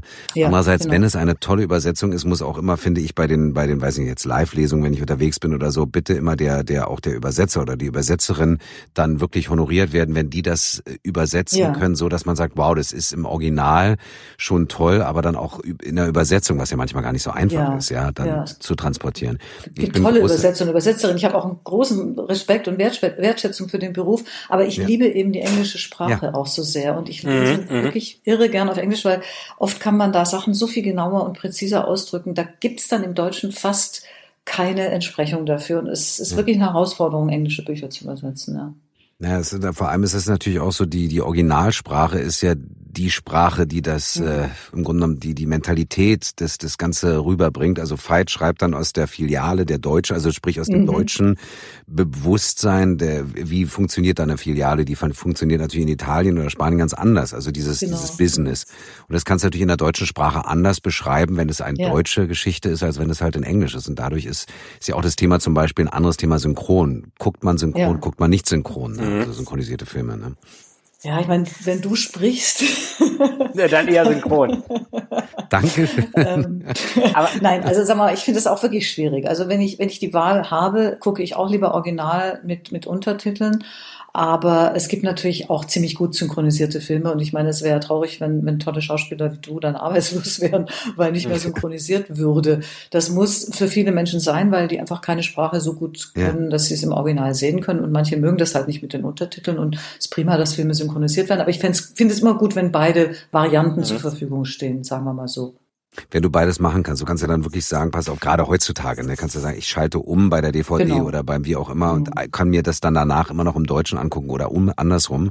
Genau. Äh, dann wird das ja klar. Und das ist ein wunderbares Hilfsmittel. Ein Regisseur hat mal gesagt, das fand ich ganz fasziniert, also der selber auch Filme dreht, der meinte, na, was mache ich denn eigentlich? Ich äh, erschaffe eine, eine Traumwelt oder eine Welt, in die ich meinen Zuschauer, meine Zuschauerin hineinziehen will. Und dann sollen, soll die Person dann da im Grunde genommen verschmelzen mit der Musik, mit den Bildern, Mhm. mit der Sprache, mit den Geräuschen. Und wenn du dann aber Untertitel liest, dann äh, musst du ja kurz mal aussteigen aus dem Ja. Gesamtkonzept und musst dann halt diese Filmwelt verlassen. Und es gibt plötzlich so einen Abstand, der eigentlich ja von mir als Regisseur nicht gewollt ist. Das fand ich ein ganz schönes, äh, zu sagen, pass auf, und dann sind synchronisierte Filme natürlich ein wunderbares Hilfsmittel, da kannst du ja drin bleiben in der Geschichte. Genau, ja, absolut. Nee, nee, so sehe ich das auch. Veit, was ich noch fragen wollte, du hast ja gesagt, äh, hattest du die Idee schon lange, lange, dass du aus deinem eigenen Erfahrungsschatz einen, einen, einen Thriller, eine Geschichte schreiben willst? Also seit du in dem Beruf warst oder ist es Ja. entstanden? Ja, ja, ich hatte auch schon mal einen Thriller geschrieben, Skin hieß der, weil es auch mit, mit Haut zu tun hat. Da ging es auch um eine Unternehmensberatung und einer, der da anfängt und der dann auch in so einen Mord reingezogen wird. Das ist aber auch eher so wieder so Psychothriller. Und da wird tatsächlich von der Beratung eine Bank beraten. Und das ist schon die BWG, also Bank für Wirtschaft und Gesellschaft. Die taucht also in früheren Thrillern schon auf. Aber ich habe immer gedacht, ey, du musst einfach diese Erfahrung, die du da bei der Dresdner Bank gemacht hast, da musst du mal irgendwas draus machen. Also das, das war teilweise, da waren auch, waren auch tolle Typen, da waren auch, auch, auch tolle Manager, da waren aber auch Sachen, die also so dermaßen schräg liefen. Äh, Ja. Mittlerweile gibt's die Bank ja nicht mehr. Ähm, dass ich dachte, das, das musst du schreiben. Äh, und ich kann mir auch vorstellen, Amelie, du bist ja auch, glaube ich, im, im, im Coaching ja auch unterwegs, hast du auch mal ein Sachbuch geschrieben.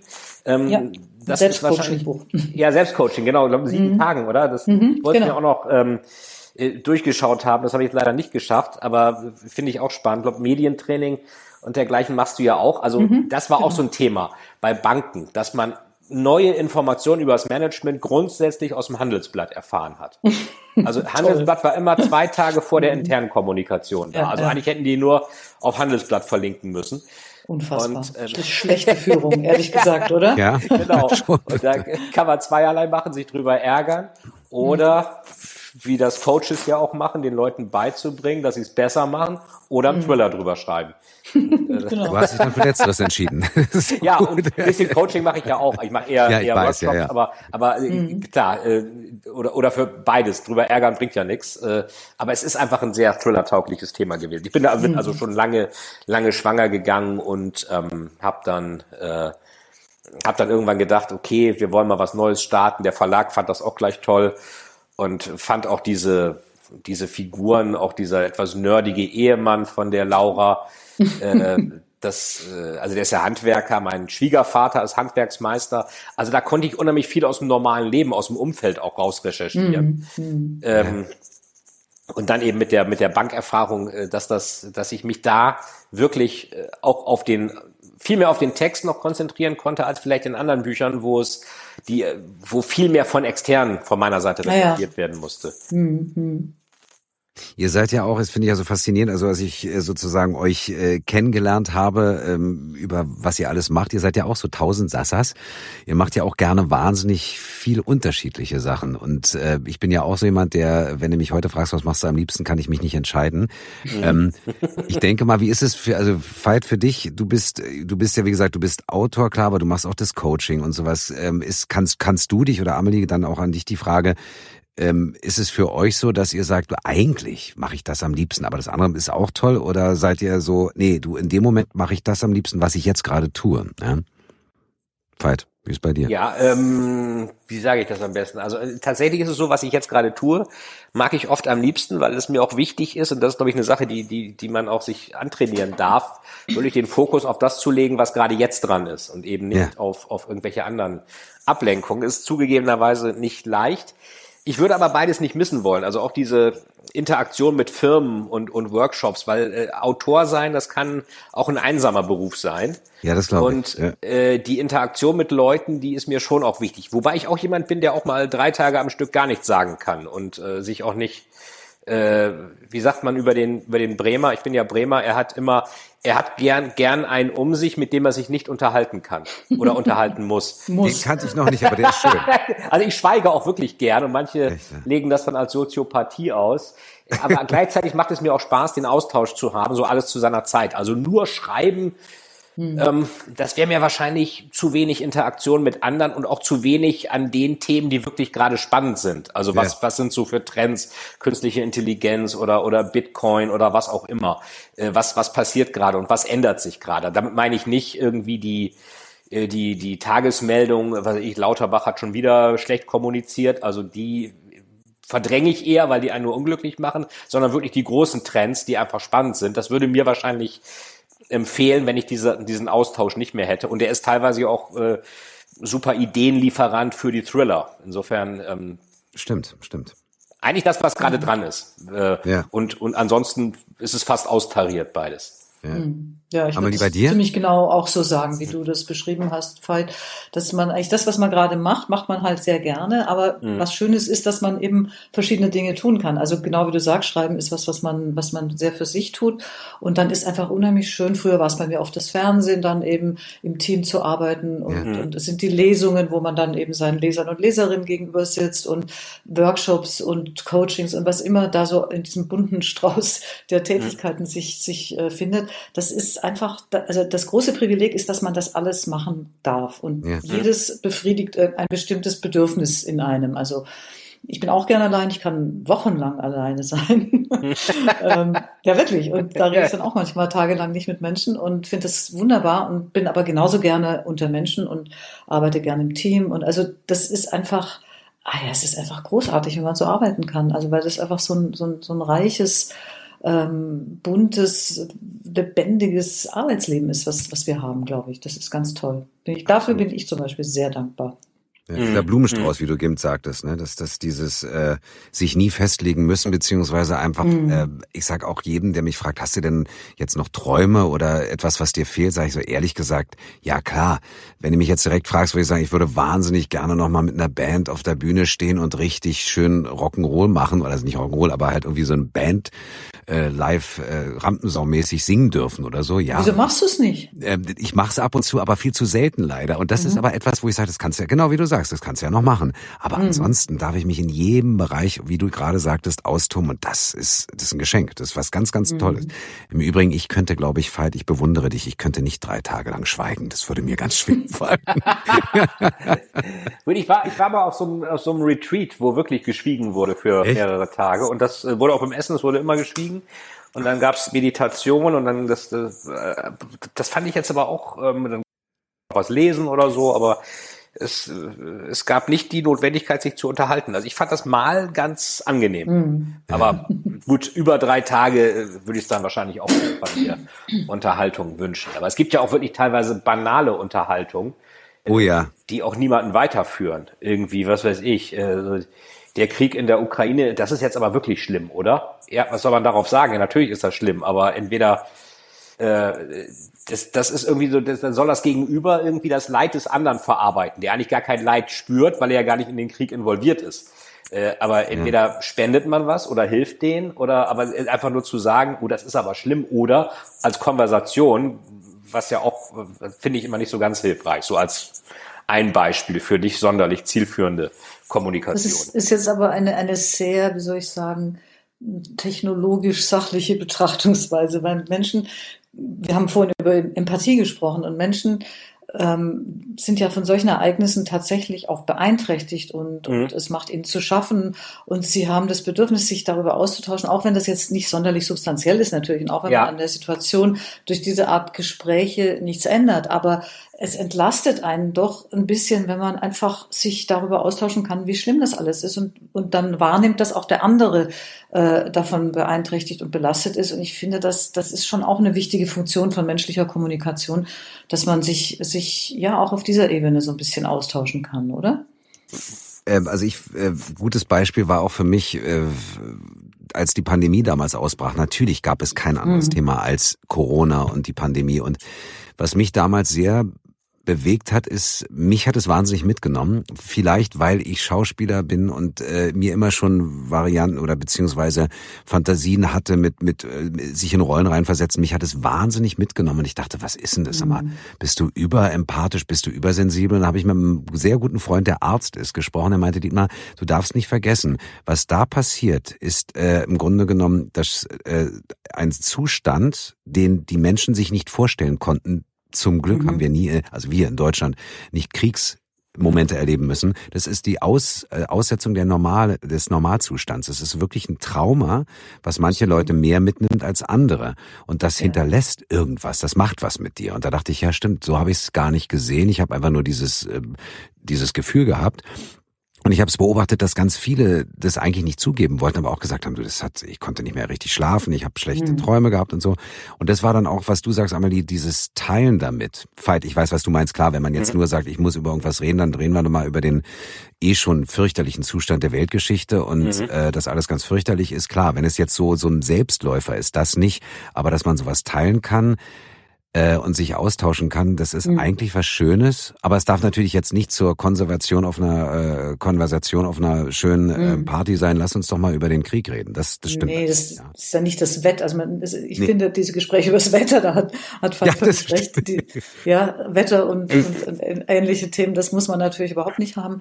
Ähm, aber wie gesagt, dieses emotionale Teilen dessen, was einen mhm. so beschäftigt und so, das finde ich schon wichtig. Und ich glaube auch, dass wir alle durch Corona und zwar wahrscheinlich weltweit, egal welche Erfahrungen wir vorher gemacht haben, äh, das hat wirklich eine ganz neue Qualität gehabt. Und für mich hat das zum Beispiel wirklich ähm, wie soll ich sagen, also es hat alle meine bisherigen Gewissheiten irgendwie in Frage gestellt. Weil bisher habe ich immer so das Gefühl gehabt, ja, wird schon nicht so schlimm kommen und irgendwie ja. kriegen die Menschen das alles in den Griff und äh, ist doch bisher immer alles gut gegangen. Ich kann das nicht so schön auf Kölsch sagen, wie es also sich eigentlich gehört, aber so hatte ich, war so mein Lebensgefühl. Und diese Pandemie hat mir wirklich das Gefühl gegeben, okay, es könnte auch alles komplett zusammenbrechen. Das könnte wirklich eine solche große Katastrophe sein, wie du sie dir in deinem Leben überhaupt nicht hast ausmalen können. Und ja. das war ja nun mit 15 Millionen Toten weltweit eine ziemlich große Katastrophe. Da ist es nach wie vor. Ja. Es hätte noch immer Jotje Young. Ja, das meine ich. Das sag, kann ich mal, halt nicht so gut. Sag nochmal. es hätte noch immer Jotje Jange. Ach, ja. wunderbar. Und damit es für Fight gut geht, wir haben ja gehört, der übernachtet Silvester in einem Schlosshotel. Da gibt es keinen Late-Check-In. Und bevor ihn seine Frau dann tatsächlich auf diesen Tisch schmeißt und dann seziert und zerlegt, verabschieden wir uns jetzt von dem, damit er noch pünktlich dann, aber ihr schweigt jetzt nicht euch drei Tage an da, oder? Äh, nein, überhaupt nicht. Nein, also meine Frau ist da auch sehr, sehr gesprächig. Ich glaube, ich bin da wahrscheinlich auch, insofern hat Amelie völlig recht, ich bin da auch technokratisch, weil ich will immer bei einer Diskussion auch eine Lösung und da habe ich keine Lösung. Mhm. Ähm, ja. Und eine andere Sache ist aber übers Wetter reden. Das ist, finde ich ja bei den Engländern so toll. In Deutschland im Fahrstuhl schweigen sich alle an. Die Engländer sagen, oh, it's terrible outside, isn't it? Oh yeah, it's, it's, it's rotten, bad weather, what do you think? und dann äh, ist man gleich im Gespräch. You're also going to this? Yes, I'm going out, bla. Und, ja, ja, und die Deutschen, die gucken zehn Minuten echt auf ihre Schuhe und versuchen gar keine Interaktion. Das ja. ist wieder, ich weiß nicht, wahrscheinlich klingt das in mir widersprüchlich. Einerseits nee, nee, nee, will ich nicht reden, ich will aber Konversation. Aber ich finde, die Engländer haben das gut hingekriegt, auch eine Konversation, die eigentlich gar nichts bewirkt, zu nutzen, um unangenehme Situationen zu überbrücken. Das, ja, das stimmt. Das Übrigen, auch recht. Da, ja, dafür ist das Wetter wirklich geeignet. Und die Italiener reden über das Essen. Die Italiener Essen, sagen, genau. hai già mangiato, ma che hai mangiato? Ja, È stato ja. bene.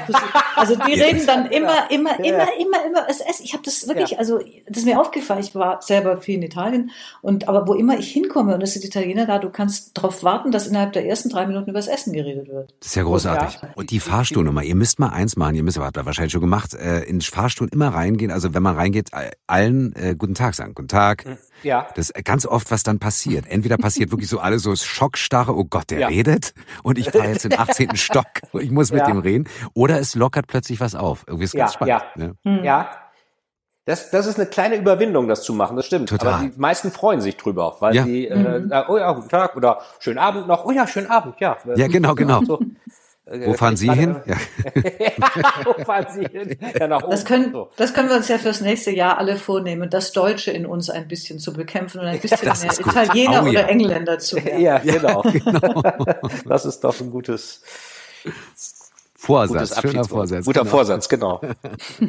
Veit, mehr Brücken kann ich dir nicht bauen. Du kannst dich Prima. jetzt nicht beschweren, wenn wir noch eine Stunde weiterreden. Mit Überhaupt nicht. Nee, also vielen Dank für das tolle Gespräch, Amelie, lieber Dietmar. Nee lieber Christian, und ähm, lasst uns alle dafür sorgen, dass wir nicht nur am Neujahrsmorgen gute Vorsätze haben, sondern eigentlich jeden Tag zu einem schönen Tag machen und auf die Leute zugehen. Und wenn wir auch nur als ersten Türöffner über das Wetter im Aufzug Sehr gut, ganz genau. Nehmen wir uns vor, symbolisch gesehen, Abschied. wir steigen in den Fahrstuhl grüßend ein. Ja. Alles klar, genau. Dankeschön. Alles Gute euch. Vielen Dank, alles Gute dir ja, auch. auch alles Schönes Gute. 2023. Tschüss. Tschüss. Und grüß, Grüße an die Traumfrau. In der Hoffnung, ja, richtig. Werde ich ausrichten. In der Hoffnung, dass der Aufzug keine Ersatzteile braucht. ja, sonst, äh dass ihr euch immer nur privat äh, trefft, sozusagen. genau, ja, das, das, das ist ein guter, sehr guter Punkt. Ja, Dietmar, du hattest ja vorhin schon von deinen Kindern erzählt und dass sie tatsächlich Silvester mit euch feiern, was ich echt super finde. Und äh, die haben so schöne Namen, Joshua und Nisha. Und ich möchte ja. gerne wissen, woher die kommen und wie ihr da drauf gekommen seid. Äh, das lieb, dass du das fragst. Das ist eigentlich eine wunderschöne Geschichte. Und zwar Joshua. Joshua ist, spricht sich das. Okay. Joshua, also wir nennen ihn Joshua, weil meine Frau ist Amerikanerin ja. und wir haben sozusagen, also wir nennen ihn Joshua und meine Mutter sagt auch Joshua.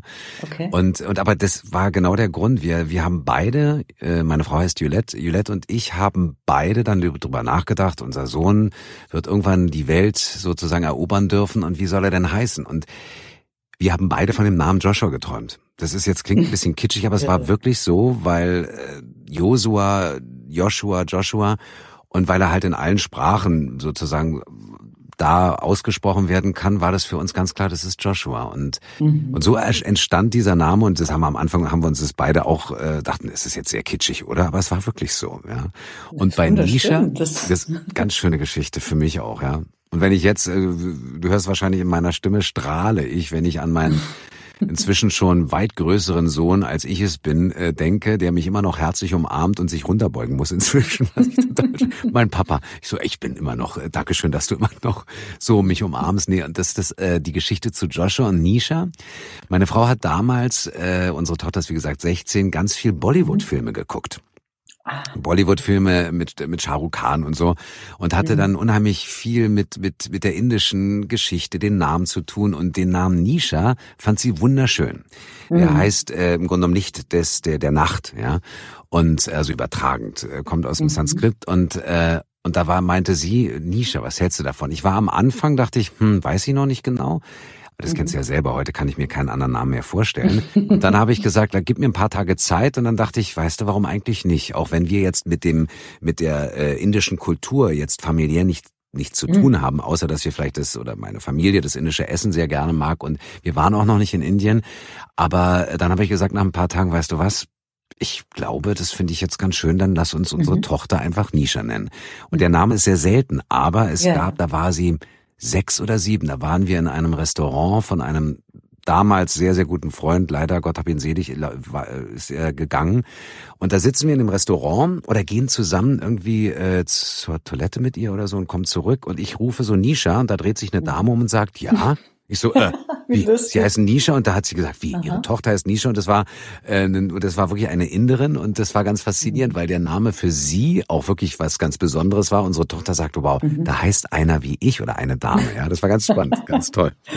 Schön. Mögen eure Kinder ihre Namen und haben sich schon ja. mal beschwert? Ja, nee, ganz, sind die zufrieden? Nee, Ganz toll. Ähm, gut, du kannst mich mal fragen, wie ich Dietmar finde. Das können wir auch mal gleich machen. Aber ähm, heute finde ich ihn toll. Aber Joshua ist das Einzige, was er sagt. Papa, ich bin Joshua und manche nennen ihn Josh oder Joshi oder so. Das mag er nicht so. Mhm. Ähm, und Nisha, äh, klar, Nish oder Nishi oder sowas. Und da, die mögen gerne ihre Namen ausgesprochen. Das finde ich auch toll. Ja. Mhm. Das ist ja heute zum Glück eben ganz anders als noch in meiner Zeit, dass nämlich heute einfach Namen aus allen möglichen Sprachen, Ländern, also, also ist man heute viel freier freier und das ja. wird auch leichter akzeptiert und die Leute tun sich auch nicht mehr so schwer mit Schreibweisen oder so. Also ich habe in meiner Jugend mit diesem Namen Amelie echt gehadert, weil die haben ihn alle falsch ausgesprochen. Amalie, Amelie, äh, Emilia, ja, sie haben ihn alle falsch geschrieben, mit Akzent, ohne Akzent, mit E am Ende, ohne E am Ende. Also es war wirklich ein Drama und ich musste den jahrelang buchstabieren und das hat mich damals tierisch genervt. Das kann ich Aber verstehen. Gesagt, heutzutage gibt es einfach so viele schöne, ausgefallene äh, und besondere Namen, dass das auch okay ist, weil dann stellt man sich halt drauf ein. Ja, dann, dann heißt Absolut. jemand eben ausgefallen und dann muss man sich das halt merken und sich die Mühe machen, zu gucken, wie schreibt man das oder wie spricht man das aus. Und eigentlich finde ich das gut, weil das die Leute auch so ein bisschen mehr open-minded irgendwie macht. Ne? Und du hast auch nicht mehr dieses von wegen, ach so, das ist ein Name, dann bist du automatisch, weiß ich nicht, Franzose, Ach ja, Italiener doch, oder ja. Italienerin, Genau. sondern dass man sagt, du, das kann äh, Nisha, wie gesagt, Nisha ist ein indischer Name und unsere Tochter ist aber jetzt wirklich nicht äh, Inderin, ja, also von daher. Bei meinem Namen weißt du, dass ich äh, wahrscheinlich eher aus diesem Bereich komme. aber das war auch ein Thema. Also ich, äh, klar, logisch war ich äh, 65er Jahrgang. Als ich in der Schule war, war natürlich Didi Hallervorn ganz groß und äh, Ah, wie genau. hieß ich Didi und das fand ich doof. Nicht, weil ich Didi Hallervorn doof fand, aber ich wollte jetzt nicht immer äh, als komische Figur, also als Komiker dargestellt werden. Und äh, aber äh, inzwischen äh, sage ich auch so, Dietmar ist jetzt auch nicht so Gut, Dietmar Bär gibt's noch, ganz toller Kerl irgendwie, aber es gibt ja, der Name ist jetzt nicht so häufig, ja, aber Nee, es trotzdem, gibt echt, es gibt schlimmere. Ja, da hast du auch wieder recht. Das stimmt. Also, Deutlich schlimmere Namen. Das stimmt. Kunibert, nimm mal an. Das ist Kunibert. Kunibert ist ja cool, habe ich ja ewig nicht gehört. Das stimmt. Mein Name ist Kunibert. Ach, echt? Warum lachen Sie? Ach, gar nicht. Danke für die, für die schöne Geschichte. Amelie, wenn ich das höre, dann bin ich jetzt noch umso froher, dass ich ein Junge geworden bin. Ich sollte tatsächlich Amelie heißen. Ach, tatsächlich. da hast du ja Glück gehabt. Ja, Wobei ich, das was, nee, wobei ich jetzt wirklich mit meinem Namen auch total versöhnt bin und ich erlebe vor allen Dingen seit einigen Jahren, also schon relativ lange eigentlich, immer wieder eine wundervolle Szene, nämlich wenn ich irgendwo lese, dann äh, signiere ich ja hinterher Bücher, wie, wie jeder Autor, jede Autorin und ähm, dann kommen immer wieder Frauen zu mir an den Tisch und sagen, bitte signieren Sie das Buch für Amelie und dann sage ich immer, wer ist denn Amelie? Und sagt sie, meine Tochter und die habe ich nach Ihnen benannt und das finde ich so schön. Das geht mir wirklich, also immer wieder so. Es gibt wirklich ganz, eine ganze Reihe Amelies, die nach mir so heißen. Und das rührt und ehrt mich so, dass ich mich also inzwischen längst mit dem Namen versöhnt habe. Das ist aber echt schön. Mhm, Boah, das würde, toll. würde ich mich aber auch Ja. total geehrt fühlen, ja. So, boah. Ja, ganz toll. Die sagen dann, ja, wir haben sie früher immer im Fernsehen gesehen oder ich bin mit ihnen aufgewachsen, damals live. Also erstmal ähm, ähm, ähm, live aus dem Alabama eben, das war ja die erste Jugendsendung, die ich gemacht habe und dann später Ja. live aus der alten Oper und halt viele andere Sendungen und manche haben wirklich sozusagen meine, meine, meine ersten Fernsehschritte schon miterlebt und sind mit mir sozusagen älter geworden und haben dann einfach, ähm, ja, das zum Anlass genommen, ihre, ihre Töchter so zu nennen und das finde ich schon sehr, sehr schön, ist toll. sehr Das ist anrührend. schön. Hm? Würdest du denn jetzt mal rückblickend sagen, was so also dein Weg, wie er sich so entwickelt hat, also du sagst die Anfänge dann mit dem Fernsehen und so, ähm, hast du das damals für dich selber, äh, na klar, man kann nie voraussehen, aber hast du das äh, äh, geahnt oder oder oder dass du heute sagst, man, hätte nie gedacht, dass in diese Richtung oder das so und so wird? Wie ist denn das bei dir? Ja, also wenn du mich mit elf, also als ich elf war, gefragt hättest, was ich von Beruf werden möchte, Ja. dann hätte ich gesagt Schriftstellerin. Aber dass ich da, davor sozusagen Fernsehmoderatorin werden würde, das stand mir wirklich also absolut also nirgendwo geschrieben, weil ich eigentlich ein schüchterner Mensch bin und es eigentlich als, als junge Frau, als Mädchen überhaupt nicht mochte, angeguckt zu werden. Also allein ein Referat zu halten in der Uni vor meinen Kommilitonen war ein Albtraum für mich. Oder irgendwo in einem Restaurant aufzustehen und quasi quer durchzugehen zu den Toiletten, fand ich auch furchtbar. Ich dachte mir, oh, die gucken mich jetzt alle an. Also es war mir also war wirklich nicht für mich gedacht eigentlich dieser Beruf. Wahnsinn, Also ich bin ja. ja auch sehr zufällig da rein äh, ge- getappt irgendwie. Eigentlich sollte ja Udo Wachtfeitel den Job machen und dann haben wir irgendwie, hat er mich zum Casting mitgenommen und dann plötzlich hatte ich den Job und er nicht. Also Und er nicht. irgendwie Die Fame War- es nicht bei Fame, bei dem Film Fame, wo dann irgendwie, oder ich weiß nicht, ja. Aber das ist ja interessant, so, dass, genau. Hm. dass du auch wirklich sagst, du bist eigentlich jemand gewesen, äh, der, der gar nicht gerne so von wegen in der Öffentlichkeit oder angeguckt wird. Das ist. Ja. faszinierend, ne? dass du dann im Gegenteil genau das andere gemacht hast, ja. Ja, Aber das macht dich dann wahrscheinlich auch deswegen auch so sympathisch, weil das authentisch ist, ja, weil du da nicht irgendwie äh, so dieses Rampenmäßige, ich bin dann, ich will gesehen werden, sondern weil es dir ein Anliegen ist, etwas mitzuteilen oder auszustrahlen. Ja, also ich bin, bin tatsächlich wirklich eigentlich keine Rampensau äh, vom, vom Naturell her, aber sagen wir mal, diese, diese Arbeit beim Fernsehen und diese, diese ganze Laufbahn oder Karriere oder wie man das nennt, das hat mir schon irre gut getan in einem Punkt, nämlich dass ich viele Ängste auch verloren habe. Also, dass Ja. ich heute tatsächlich viel sicherer und viel entspannter und viel angstfreier durch die Welt gehe und auftrete und Situationen gegenübertrete und so. Das ist schon ungeheuer entlassen. Und das verdanke ich diesem öffentlichen Ja. Äh, Auftreten und angeguckt werden eben. Ne? Ich glaube, was in unserem Beruf wirklich so ist, wir haben ja un, also glücklicherweise äh, umsonst, wenn du diesen Beruf ausleben darfst, therapeutische Möglichkeiten, also Sachen, Ängste abzubauen, sich frei Mhm. zu machen und Sachen, weiß ich, manchmal, wenn ich jetzt synchronisiere tagsüber und irgendeine Schreiszene habe, sage ich danach, du, ich meine, ich habe jetzt meine Schreitherapie heute fertig. Das heißt, Aggression habe ich jetzt schon abgebaut und das sogar als Beruf. Ja, Und- man wird noch dafür bezahlt. ja, genau, und das kommt noch dazu. Das finde ich ganz, ganz faszinierend. Aber hat es- Was nie- hm? Hattest du sowas, ich wollte es gerade bei dir auch gerne hören, hattest du sowas auch, dass du eigentlich, dass es dich gar nicht so zur Bühne gedrängt hat oder warst du immer schon der Bühnentyp, der raus wollte? Na, was ich, äh, woran ich mich erinnern kann, ich habe in der Schule immer schon wahnsinnig gerne, also hatte da eine Band und habe da gesungen und fand es immer ganz toll.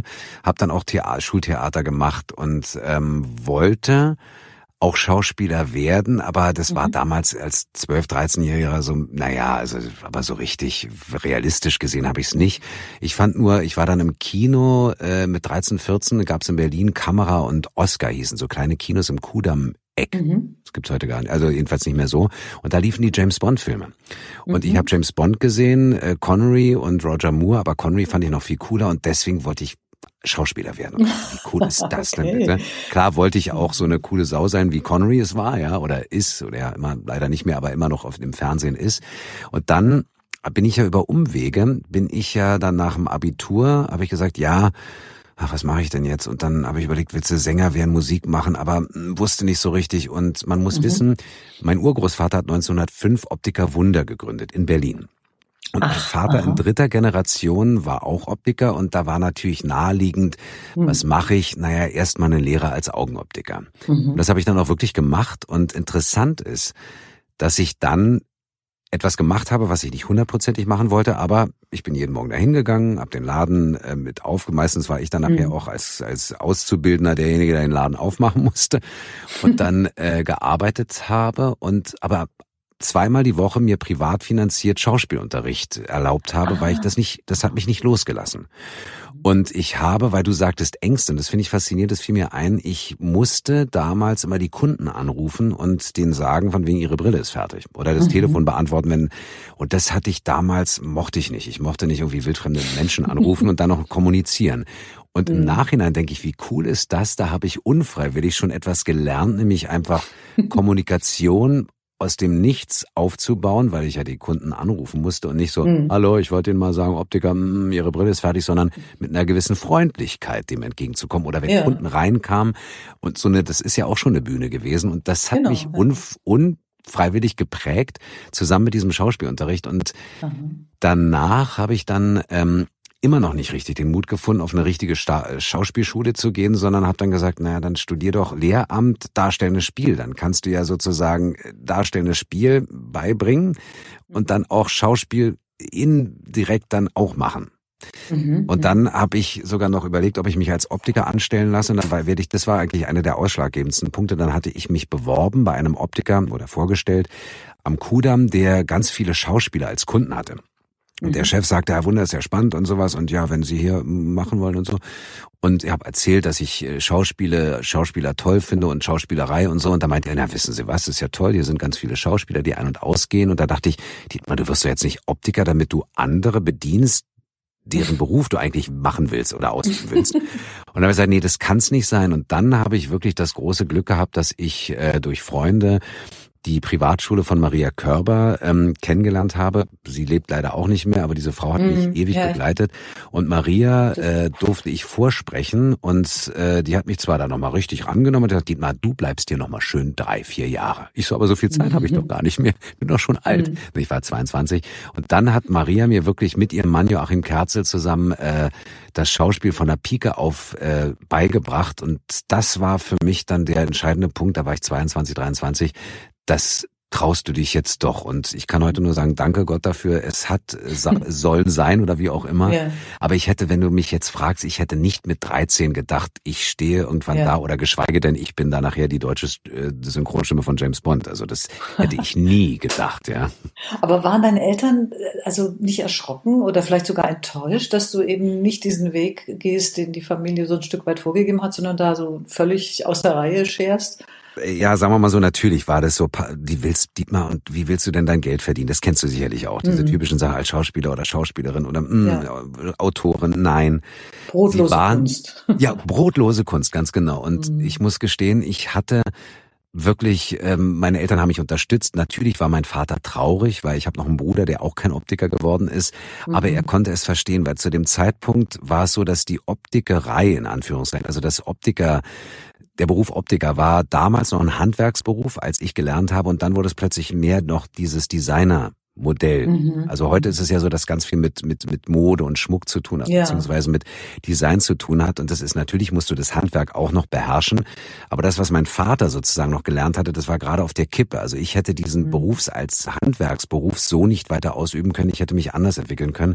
Und da haben meine Eltern auch gesagt, ja gut, das ist, du musst wissen, ob du das jetzt machen möchtest oder nicht. Sie waren sicherlich traurig, hatten aber am meisten, glaube ich, davor Angst, dass ich dann halt, wie du es gerade gesagt hast, als brotlose Kunst ähm, dann doch rumjobben muss als was machen ja, wir immer ja. dann genau, als in der Gastronomie arbeiten oder Taxi. Aber danach waren sie dann stolz auf dich, als ja. du es dann geschafft hattest und sie gemerkt haben, ja. Steck geht seinen eigenen Weg, dann sind sie am Ende dann doch stolz, die Eltern, Ja, oder? aber total, total. Also da kann ich heute sagen, dass gerade jetzt aktuell hatten meine Eltern auch gerade wieder gesagt, wir sind so dankbar und glücklich, dass du und so mhm. stolz auf dich, dass du diesen Weg gegangen bist und so viel damit auch äh, erreicht hast, ja. Mhm. Wie toll. Mhm. Das ist so, also Super finde also für mich auch heute nach wie vor so ein, so ein Erlebnis, wo mir fallen ganz viele Anekdoten natürlich, du den kennst es ja auch, wenn du so überlegst, ja auch jetzt mit den Kindern, wenn die jetzt in, in die Welt rausgehen und dann, wir haben, mhm. wie habt ihr das gemacht, habt ihr eure Ziele verwirklicht? Und ich sag heute auch immer wieder, weißt du was, wenn du ein Ziel hast oder einen Wunsch hast, gib dir nie auf einen Traum. Ja, es ist nicht mhm. immer so, dass der Traum eins zu eins in Erfüllung geht, den du hast. Aber gebe nicht auf, versuche es weiterzugehen und vor allem sehe auch jeden Tag die kleine Möglichkeit, diesen Traum wahr werden zu lassen. Und manchmal ist es ganz komische Umwege, die es gibt, wo mhm. ich dann sage, Mensch, das hätte ich jetzt wirklich nicht gedacht. Gibt es bei dir bestimmt auch viele Anekdoten oder Geschichten, wo du sagst, du eigentlich wollte ich unbedingt das und habe mir das immer vorgestellt und dachte, ach Mensch, schade. Und dann aus irgendeinem an, aus, aus einer ganz anderen Ecke ist dieser Traum dann anders wahr geworden, aber er ist wahr geworden. Und daran glaube ich ganz fest. Ja. Mm, ja, ich weiß also ich hatte ja bis auf diese Idee mit elf, ich werde mal Schriftstellerin, ja. hatte ich nie so eine präzise Vorstellung von dem, was ich wollte. Ich hatte nur sehr genaue Vorstellungen darüber, was, was ich nicht, nicht wollte. also was ich wolltest du denn nicht? Ich wollte auf keinen Fall jeden Tag in die gleiche Firma gehen, schlechten Kaffee aus der Kaffeemaschine trinken und diesen Büroklatscher tragen. Ich habe so, also gejobbt natürlich in meiner, also während meines Studiums und so und war in ganz unterschiedlichen Kontexten und habe halt auch so ja. Fabrik- oder Firmenalltag so miterlebt. Dachte mir, nee, also das hältst du im Kopf nicht aus. Und ich hatte immer schon ein gewisses Problem mit Autoritäten. Also ich habe mir echt ungern ähm, Dinge sagen lassen und wusste genau, also das ist keine, also so eine geordnete Organisation oder Struktur, das, das ist nichts für dich. Was auch wieder komisch ist, weil ich andererseits ein sehr sicherheitsbedürftiger Mensch bin. Also eigentlich bin ich auch überhaupt keine geborene Freiberuflerin. Und ich habe bis auf ein einziges Jahr, wo ich bei einem Theater angestellt war, Freie Volksbühne Berlin, ähm, war ich immer freiberuflich, mein gesamtes Leben lang. Und das passt eigentlich auch nicht zu mir. Ja, also es ist wirklich, ich habe lauter Dinge getan, die nicht zu mir passen und trotzdem hat es irgendwie geklappt. Aber weil das ist interessant, weil dieses Freiberufler-Ding ist ja ein ganz Thema für sich. Also am Anfang, mhm. das kennst du sicherlich auch noch, oh Gott, wie kriegst du denn jetzt die nächsten, die nächste Miete zusammen oder wie, mhm. wie auch immer. Und dass diese Existenzängste, die als Freiberufler natürlich ein Thema sind, ist toll. Heute sage ich, ich habe gelernt, damit umzugehen.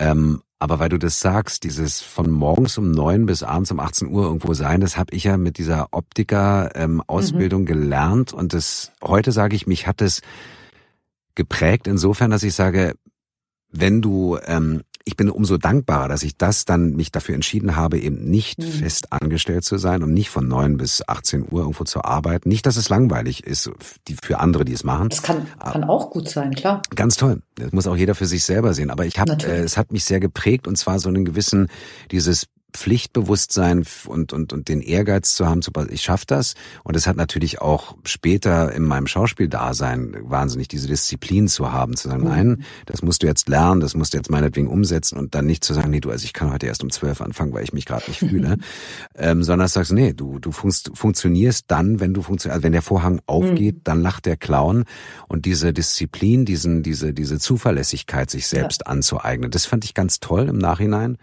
Das Stimmt, schadet ja. nicht, sagen wir mal so, ja. Ja, und es ist auch ein tolles Gefühl, dass man sich total auf sich selbst verlassen kann. Also ich habe ja. auch in meiner gesamten Karriere nicht eine Sendung ausfallen lassen. Ah, doch, Moment, eine, wo ich ein Gast gewesen wäre. Eine Hörfunksendung, weil ich eine eine, eine, eine Kreuzallergie irgendwie bekommen habe mit irgendwelchen Obstsorten und dann war mir die Stimme weg. Also das war tatsächlich, musste ich eine Sendung absagen, wo ich, wo ich als Gast war. Ich habe als Moderatorin in 40 Jahren nicht eine Sendung abgesagt. Ich bin wirklich manchmal buchstäblich mit dem Kopf unterm Arm wo angekommen und wow. war todkrank und hab's aber immer durchgezogen. Und das ist ein tolles Gefühl zu wissen, ich kann mich in jeder Situation auf mich und meine Selbstdisziplin verlassen. Das, das ist genau, das, was du da beschreibst. Ne? Also erstmal bewundernswert, an dich ein großes Kompliment. Das ist wirklich toll. Also da bist du auch, kann man, kannst auch, auch nie krank. Du auch ähm, nicht, ich habe, nee, ganz ehrlich, du hast vollkommen recht. Ich habe einmal äh, wurde ich gegangen, als ich Dialogregie gemacht habe und irgendwie dann plötzlich Fieber bekam und wusste nicht, was es ist. Ich hatte nachher eine Lungenentzündung und dann oh, wurde Gott. ich dann im wahrsten Sinne, du gehst jetzt immer mal fein nach Hause. Das war ja, auch dann ja. richtig, aber ansonsten hast du vollkommen recht. Und einmal hatte mhm. ich auch, ähm, Stimme war weg und da konnte ich natürlich auch nicht sprechen. Ja, mhm, aber ansonsten ja. genauso mit Kopf und genau dieser Spruch Kopf ja. unterm Arm, ganz egal, das egal. gehört dazu. Du trittst ne? auf, ja. Ja. genau. Wobei das auch interessant ist, äh, die, seit 19, 1920, sag schon, seit 2020 ist dieser Begriff oder diese Begrifflichkeit, du pass auf, ich fühle mich heute nicht, aber ich gehe trotzdem arbeiten, das ist ja heute was ganz mhm. anderes. Heute sagst du ja, darf ich arbeiten gehen, wenn ich eigentlich eine mhm. Nase habe gerade? Hm, eigentlich sollte man ja, oder du testest dich oder sowas, das ist ja die, diese, mhm. die Selbstverständlichkeit, dass du, egal wie es dir geht, du gehst arbeiten. Ja um andere nicht anzustecken, ja. Es mhm. ist immer, Durch aber ich Pandemie finde auch erschüttert worden. Ne? Ganz ja. Also ich finde das, was du sagst, diese Zuverlässigkeit, man kann sich auf dich verlassen. Das ist für mich auch immer ganz, ganz wichtig. Mich selber. Also gar nicht ja. nur, dass die anderen ja. sich verlassen können, du dich sondern dass, ja. dass man auch, also von sich selber weiß, man ist in, also sehr viel belastbarer, als man sich vielleicht selber zugetraut hat. Und das, das, das finde ich auch irgendwie eine tolle Erfahrung. Ne? Das hat ja, das, das, das macht dich äh, innerlich ja fester, stabiler. Da hast du vollkommen recht. Mhm. Das stimmt. Du mhm. kannst, du kannst dich auf dich selber ja. verlassen. Ja, ich habe auch mal gedreht. Äh, da war, war ich auch irgendwie dachte, ach du liebe Zeit, wie soll das heute funktionieren? Und war eine große wichtige Szene. Und das schönste Erlebnis war für mich, Dietmar, du schaffst das weil du das auch bisher geschafft hast. Und das war dann mhm. ganz wichtig für mich. Und das ist, hat dann auch super funktioniert, kam auch super an. Und danach hat mir das so, wenn du das geschafft hast, dann gehen auch noch andere Sachen, mhm. weißt du? Und das ist ja, dann genau. genau, was du gerade beschreibst, dann, dass du dann so eine Selbstsicherheit dafür auch ähm, mhm. noch mehr, das, das stärkt noch mehr die Selbstsicherheit ja, einfach. Ja. ja.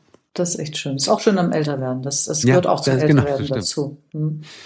Mir fiel gerade noch eine lustige, weil du sagtest, du mochtest nicht diese, ähm, äh, dieses Gefühl, du stehst auf und gehst durchs Restaurant, äh, ne, zu den Waschräumen, muss man sozusagen. Ja. Da fällt mir ein, es gab mal einen Moment in meiner Schauspielausbildung, da waren wir gerade so ganz jung und wild und haben irgendwie nach Straßberg gelernt. Leider finde ich im Nachhinein nicht so, wie Straßberg eigentlich äh, gelehrt werden sollte, aber wie auch mhm. immer. Und äh, dann weiß ich noch, eine, eine, eine damals Kommilitonin meinte dann auch, äh, wisst ihr was, das war total schräg. Ich war in der U-Bahn und ich habe die ganze Zeit, ich wusste gar nicht, was ich mit mir machen soll. Ich dachte die ganze Zeit, die Leute gucken mich an und ich muss jetzt spielen. Wo ich dachte, ich glaube, jetzt müssen wir vorsichtig sein, dass das jetzt nicht abdriftet, weißt du? Weil du mhm. sollst ja, also das für mich heute auch, wenn die Leute mich fragen, die mal, wie ist denn das mal ganz ehrlich? Ja, wenn du jetzt Bond synchronisierst, dann gehst du doch bestimmt aus dem Studio und sagst, jeder, jedem auf der Straße, wissen sie eigentlich, wer ich bin? Wo ich immer lache und sage, nein, das wäre so peinlich, ja, zu sagen, ich hätte mhm. gerne Brötchen, sieben Brötchen. Gerührt das wäre, wo du denkst, genau, das ist so. Und dann sage ich so, nee, für mich war immer ganz ganz wichtig, es gibt den Begriff Bühnenausgang.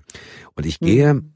durch diesen Bühnenausgang oder wenn der Vorhang fällt, dann bin ich danach Dietmar. Natürlich mhm. gehe ich mit einem Spaß und einem Lächeln raus und sage, ich durfte den coolsten Satz der Filmgeschichte heute ganz offiziell sagen und fühle mhm. mich wie ganz toll. Aber ganz wichtig war für mich immer dieses ich bin Dietmar. Und dann lasse ich mhm. den Beruf, klar, das kennst du auch, wenn du oder schreibst oder wie auch immer, dass du das mitnimmst. Aber das ganz wichtig ist, ist so eine, ich bin dann privat und das ist äh, ja und vor allem weißt du, dass man das Ganze nicht so wichtig nimmt. Also das das Problem in meiner Branche, also Fernsehen, ist halt, dass dass die Präsenz im Fernsehen für Bedeutung gehalten wird. Also Menschen, die oft im Fernsehen zu sehen sind, werden von der Umgebung und von der Umwelt für bedeutend gehalten. Und das ist halt ein großer Irrtum, weil, ähm, also meine Güte, das sind halt Menschen, die, die arbeiten halt zufällig im Fernsehen und dabei werden sie halt gesehen. Und ja. andere Menschen arbeiten in anderen Zusammenhängen und leisten genauso viel oder mehr. Ja. Viele noch sehr, sehr viel mehr, wenn ich da an zum Krankenhauspersonal, an Pflegeleute genau. äh, und so weiter denke.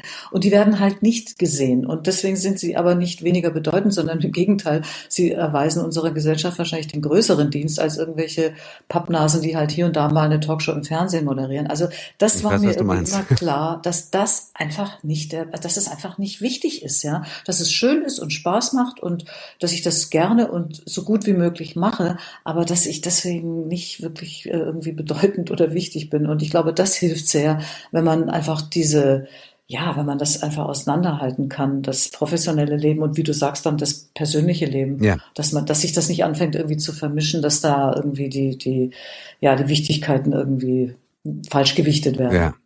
Hat das nicht auch was mit dem Alter zu tun? Also ganz ehrlich, und da bin ich auch sehr selbstkritisch, kann ich mir zwar überlegen, ob ich es rausschneide oder nicht, aber natürlich Natürlich war ich mit, äh, wenn du mit 22 dann das erste Mal im Fernsehen bist, selbst als Sportreporter, denkst du, boah, wie geil. Ja, so, oder? Ja. Und das, ne, und das kannst du dann, aber wenn du dann halt, vielleicht ticken Männer da auch nochmal anders. Das relativiert sich natürlich dann ja mhm. auch, aber hat das dann mhm. auch mit dem Alter zu tun oder nur mit der Berufserfahrung?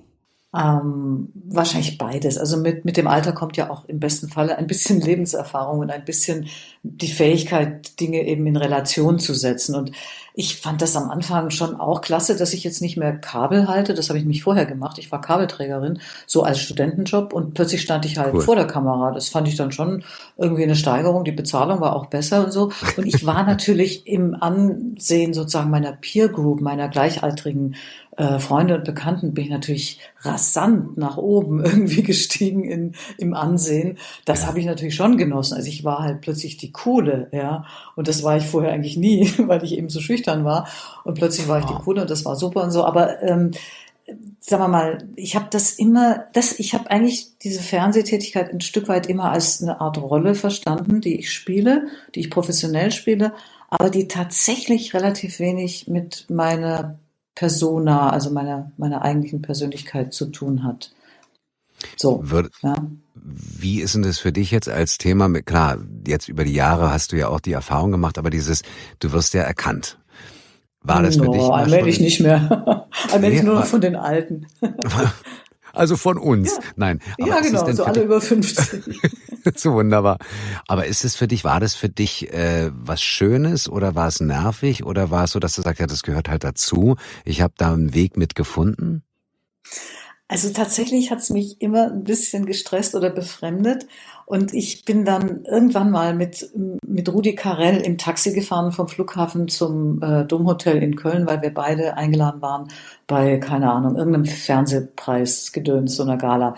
Und dann kam, kamen wir da an und da warteten irgendwie schon Leute. Und dann sah ich, wie Rudi Carell aus diesem Auto stieg und wie er das Bad in der Menge genoss und wie er es geliebt hat und wie er wirklich, also es war, man hat ihm richtig angesehen, er ist da so in seinem Element. Da dachte ich, siehste, das bist du einfach nicht. Du bist einfach keine Showfrau, du kannst das nicht ja. genießen, du findest das eher ein bisschen befremdlich. Ich habe mich bei fast allen so Fernsehpreissachen, habe ich mich versucht, neben und hinter dem roten Teppich so wegzuschleichen, damit die mich da nicht sehen und abknipsen und fragen, wo kommt denn ihr Kleid her? Weil meistens hatte ich halt irgendwas Simples von Zara oder H&M oder irgendwas anderes, wurde überhaupt nicht interessiert, ehrlich gesagt. Super. Ich habe, bis ich 36 war, habe ich überhaupt kein Abendkleid besessen. Da bin ich immer so in schwarzen Hosen und Sakko irgendwo hingegangen und dann irgendwann war ich bei so einer Gala eingeladen, da hieß es, jetzt musst du ein Abendkleid tragen. Da dachte ich, ja, so gut, dann kaufe ich mir halt ein Abendkleid. Und das ist mir irgendwie so egal alles gewesen. Und daran habe ich halt immer gemerkt, ich, ich bin nicht wirklich Teil dieser Welt und ich bin das irgendwie eigentlich nicht. Ich kann das spielen bis zu einem gewissen Grad, aber ich ja. bin es eigentlich nicht. Ja. Interessant, aber ich meine, da hast du ja auch deinen, deinen Umgang damit gefunden, ne? Ja. Und das ironisch, ist, ich, ja. einen ironischen Umgang. Sozusagen. Ja, oder, aber das ist gut. Ich finde das ja sehr gesund, ehrlich gesagt, ja, weil äh, genau meine Beobachtung von außen ist dann auch immer die Leute, die es gibt welche, die das brauchen, ja, und mhm, auch genießen, ja, also es gar lieben, nicht, äh, ja. ja. genau lieben, genau lieben, und dann gibt es welche, die sagen, du, selbst wenn ich bin äh, irre berühmt, aber ich mag das überhaupt nicht, da mhm. gesehen zu werden, gibt's ja auch ganz viele, ne? Aber ich möchte trotz allem sagen, es hat natürlich auch große Vorteile Vorteile. Also wenn man dann irgendwo ja. hinkommt und die erkennen einen oder erkennen den Namen, dann kriegst du halt auch mal den besseren Tisch und dann sind sie halt besonders ja. nett. Also nicht, dass ich das besonders gut finde, weil ich fände es natürlich schöner, wenn alle Menschen gut behandelt werden würden und alle irgendwie einen guten Tisch kriegen würden. Also ja, ich möchte keine Privilegien kriegen, aber wenn man sie dann halt mal kriegt, ist es auch mal ganz nett, ja. So. Äh, absolut, unterschreibe ich. Ja, ja es ist schon, es hat was, wenn man natürlich nicht darauf baut die ganze Zeit und es sind schamlos ausnutzt, finde ich das auch ehrlich gesagt, na klar, das stimmt schon. Also wissen Sie, wer ich bin? Das wäre so ein Satz, der würde mir, glaube ich, in 100 Jahren über die Lippen kommen. Fürchterlich, oder? Da gibt es so wunderbare Anekdoten aus auch unserem ja. Berufszweig, wo der sagt, oh nee, bitte, das ist doch Fremdschämen so ungefähr, weißt du so. Genau. Ich habe Fragen Sie mich mal, wer ich gesehen. bin. Und, wie war ich? Ja, ja, genau, der Spruch. Reden wir mal nicht mehr von mir, sondern von dir. Wie fandst du mich, weißt ja, du? Genau. Oder an jeder roten Ampel lächeln, weil man denkt, das ist das Rotlicht der Kamera. Den kannte ich auch noch nicht. Der ist gut. Sehr muss ich mir merken. Der ist gut. Christian, sag doch mal was. Ja, ich habe jetzt die ganze Zeit überlegt, wobei die Überleitung ist relativ simpel. Jetzt haben wir gerade die Nebenwirkungen der Traumfrau gehört. Dann erzähl doch jetzt mal ein bisschen all denen, die jetzt ihren Buchgutschein eben nicht in Veit Etzold, der jetzt wahrscheinlich gerade in seinem Hotel aufläuft, investieren wollen, sondern die kein Krimi lesen wollen, sondern wie ich mittlerweile auch vieles, vieles andere auch noch lese. Ja, das ist das Schöne an dem Beruf, an deinem Beruf und auch an, an meinem, äh, dass man sozusagen Dinge tut und kennenlernt und mit Menschen spricht, mit denen man eben normalerweise nie in Kontakt gekommen wäre und dass das ungeheuer bereichernd sein kann eben. Ja, das habe ich immer sehr genossen, auch bei den Talkshows, dass man nicht mit spannenden Leuten redet. Jetzt aber. Ja, ja. Ähm, Traumfrau mit Ersatzteilen. Jetzt kommt der Werbeblock. genau. nee, also ähm, Traumfrau die Traumfrau ist für mich sozusagen auch ein ironisches Konzept. Ich habe vor 30 Jahren das erste Buch äh, geschrieben, Traumfrau mit Nebenwirkungen. Das war eben in dieser Zeit, als so diese frechen Frauenromane boomten und die, ich die zum Teil ja ganz nett, zum Teil aber auch so ein bisschen doof fand und dachte, ach, das kann man doch irgendwie auch vielleicht einen Tick intelligenter machen und ein bisschen anspruchsvoller und trotzdem unterhaltsam und lustig. Und das war so der, der erste Versuch. Und er katapultierte mich dann wirklich wie in so einem schlechten Hollywood-Film über Nacht eigentlich in die Bestseller-Ränge. Und ich hatte wirklich buchstäblich über Nacht einen neuen Beruf, nämlich Bestseller-Autorin. Ich war ja vorher eben Fernsehmoderatorin. Das war ich dann auch weiter. Ich habe das ja viele Jahre dann parallel gemacht. Und diese äh, Cora, das erste Buch spielt eben am oder beginnt am Tag ihres 30. Geburtstages und erzählt dann ein Jahr rund um diese Lebensphase des 30-Werdens als Frau, ja. Und dann war 20 Jahre alles mögliche andere. Ich habe andere Bücher geschrieben, ich habe Kinder gekriegt, ich habe alles Mögliche gemacht. Und nach 20 Jahren fragte ich mich, sag mal, was ist eigentlich aus dieser Cora geworden, aus dieser Traumfrau? Das war wirklich so, als würde ich an eine alte Bekannte denken. Und dann dachte ich mir, ach komm, das kriegst du jetzt mal raus, indem du einfach den zweiten Band schreibst. Und dann habe ich Traumfrau mit Lackschäden geschrieben, da wird sie 50, logischerweise. Naja, und jetzt Traumfrau mit Ersatzteilen, äh, kann man sich ausrechnen, welchen Geburtstag sie jetzt feiert am Anfang des Buches. Und da gehört ja viel dazu, zu diesem Älterwerden. Und, und 60 ist ja schon für eine Frau also echt eine ziemlich herbe Zahl. Also mir geht's nach wie vor so, wenn ich irgendwie in der Zeitung lese, Frau 61 oder 62 oder 63 irgendwie vom, keine Ahnung, vom LKW äh, mit überrollt oder, nein, nicht überrollt, hoffentlich nicht, aber zumindest angefahren oder so. Ja Gott, die arme Frau, wie kann das nur passieren? Die arme alte Frau, das ist ja schrecklich. Und dann wird mir klar, die ist so alt wie ich, also ich bin jetzt 64. Und ähm, das ist wirklich dieses, dieses, die Zahl ausgeschrieben sehen, ist jedes Mal irgendwie ein Schock. Ja. Das hat nämlich überhaupt nichts mit meinem Lebensgefühl zu tun. Und das geht, glaube ich, auch vielen Frauen heute so. Also 60-Jährige heute sind ja zum Glück wirklich komplett anders als 60-Jährige vor einer oder zwei Generationen. Also unsere Mütter und Großmütter waren mit 60 wirklich alte, uralte Frauen, wenn sie überhaupt noch gelebt haben.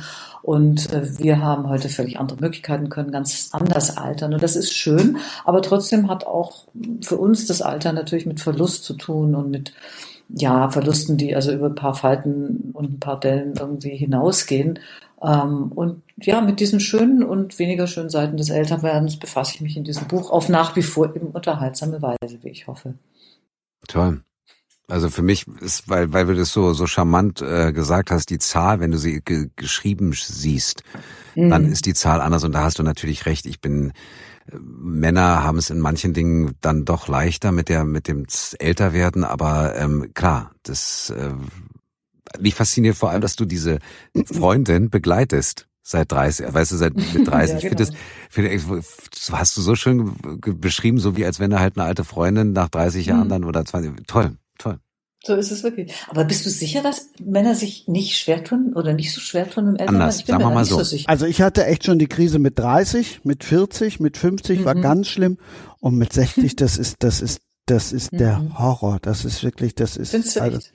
Ja, also ich sage ja immer, besser 60 werden als nicht 60 werden. Ne? Das finde also, ich gut. Was ist die Alternative? Ich meine, ja, also was ist die Alternative? Jung zu sterben, das wollten wir alle nicht. Oder wollten wir nicht, haben wir nee. auch verpasst. Also dann, um Gottes Willen, lasst uns irgendwie heiter nach vorne gucken. Also meine, meine Mutter hat, als ich 60 wurde, den Spruch gemacht, die ist jetzt 92 oder 93, war also damals, äh, keine Ahnung, ein paar Jahre jünger, also aber auch schon um die 90. Sagte, also, Amelie, das, das, also eine Tochter mit 60, das, das macht wirklich alt. Also das finde ich jetzt wirklich eigentlich nicht in Ordnung, ja. Aber ich sage, hast du recht. Und das Komische ist irgendwie, man fühlt sich ja dann äh, als Tochter normalerweise wirklich eine Generation jünger als die eigene Mutter. Dem Moment, wo man die 60 überschreitet und die Mutter lebt noch, ist man plötzlich in der gleichen Generation. Man ist eine alte Frau oder eine ältere Frau, eine alte Frau. Ja, aber das ist irgendwie plötzlich ist man wieder in der gleichen Generation wie die Mutter. Das ist total komisch. Das, also das kann ich jetzt noch nicht nachempfinden, aber die Frage, die du äh, gerade, äh, also nee, weil ich jetzt, äh, doch, nee, andersrum. Mein Vater ist 85, ja, und äh, ich wär, bin jetzt 57 und ich bin mal gespannt. Also ich habe noch drei Jahre Zeit, aber auf die Frage fällt es Männern schwerer. Ich glaube, bei Männern, also die Erfahrung habe ich gemacht, mhm. äh, man sagt ja oft mit dem von wegen, je älter der Wein, desto besser. Und wenn Männer Falten haben oder meinetwegen ein bisschen charismatischer mhm. aussehen, George Clooney sieht äh, älter noch besser aus als früher und so. Also dieses Klischee. Ich glaube, da haben wir vielleicht vom Schönheitswahn oder Ideal, haben wir vielleicht Vorteile als Männer, weil bei uns ist eine das Falte stimmt. oder ein bisschen kantiger auszusehen eher cooler. Bei Frauen ist es dann von der, ja, vom Schönheitsideal ja, Wahn. Das ja. ist ein Thema, aber wir haben, äh, das hast, da hast du vollkommen recht, wir Männer äh, und was du sagst, Christian, verzeih, ähm, dieses mit dem Krise mit 30, 40, 50, 60, oh Gott, jetzt bin ich ein alter Mann. Äh, da ist so dieses Ego-Ding, glaube ich. Ja, also ich weiß zum Beispiel mit 33 hatte ich das erste Mal eine Midlife-Crisis und dachte, Mann, bist du alt. Heute lache ich. Und mit 40 hatte ich wirklich, äh, da habe ich, da habe ich gedacht, jetzt ist, jetzt ist echt hart, jetzt ist vorbei. Da hast du dir ein Motorrad ich, gekauft, oder? Ja, nee, noch nicht. Nee, nee, das hatte ich, genau, stimmt, hätte auch nicht genau. Ich habe aber mit 50 habe ich es gefeiert. 50 habe ich gefeiert und jetzt muss ich sagen, seit drei Jahren finde ich das total schön. Ich bin gespannt, wenn die 6-0 dasteht, was das mit mir mhm. macht. Ich habe einen guten Freund, der hat gesagt, ich wurde 60 und plötzlich war ich nur noch der gute alte Freund und nicht mehr mhm. den, den man angeguckt hat, also gerade von der Damenwelt, ja. Mhm, und das fand ich mhm. ganz faszinierend.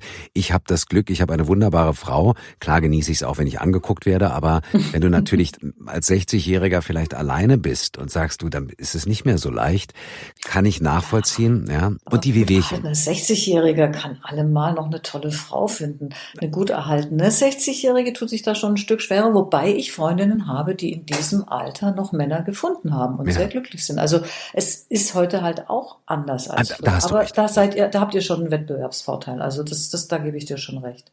Ja, das, das stimmt. Ist, also es ist ein faszinierendes Thema und zurück auf dein Buch zu kommen mit den Ersatzteilen. Äh, ich musste echt schmunzeln, als ich den Titel gelesen habe und dachte, das ist ja besser kann man es ja eigentlich gar nicht ausdrücken so im Sinne von ja ja ich weiß, du äh, es geht auch nicht mehr so wie früher. Also ich weiß auch, mhm. dass ich mhm. mit 57 äh, mit meinem Sohn vor zwei Jahren äh, sind wir, wir, wir wohnen in Berlin und haben da an einem See von so einem Springbaum runterspringen mhm. wollen oder er wollte das, so waren so neun Meter hoch und ich so, na klar, mache ich das mhm. mit oder sieben. Hm, stehe ich da oben, alle guckten zu. Ich dachte, ich gehe doch jetzt nicht mehr runter. Ich bin dann gesprungen, aber ich hatte zwei, drei Tage lang echte Nackenschmerzen, weil ich dachte, okay, ja, du musst ja. mit 57 auch nicht mehr alles machen, was 20 Jahre. alles machen, genau. Also du hast vorhin von Träumen gesprochen, die du vielleicht noch verwirklichen möchtest. Äh, ich empfehle sehr, wenn diese Träume irgendwas mit funktionierenden Kniegelenken zu tun haben, dann setze sie bald in die Tat um, weil dann kann sehr schnell passieren, dass das dann nicht mehr geht. Also das ist so diese Zipperlines, das ist echt nervig, was dann da so Das wird. Hast du denn in deinem Buch ähm, viel dich selber wiedergespiegelt oder hast du wirklich deine sozusagen deine deine Freundin äh, hast du aus aus dem Freundeskreis Geschichten äh, dieser Freundin gegeben, also der Hauptfigur meine ich. Beides, alles. Ja? Das ist eigentlich bei mir immer eine Mischung und diese diese Cora ist tatsächlich nach dem Vorbild einer realen Freundin entstanden. Äh, ja. die ich vor, vor 30 Jahren schon hatte und heute noch habe. Also ich, ich war heute bei der, ich habe heute mit der gefrühstückt. Und ähm, das ist äh, eine Figur, die war am Anfang wirklich sehr viel ähnlicher noch, dieser realen Freundin. Dann hat sich über die Jahre dann so ein bisschen mehr in meine Richtung entwickelt. Also viele ihrer Vorlieben und Abneigungen sind tatsächlich meine.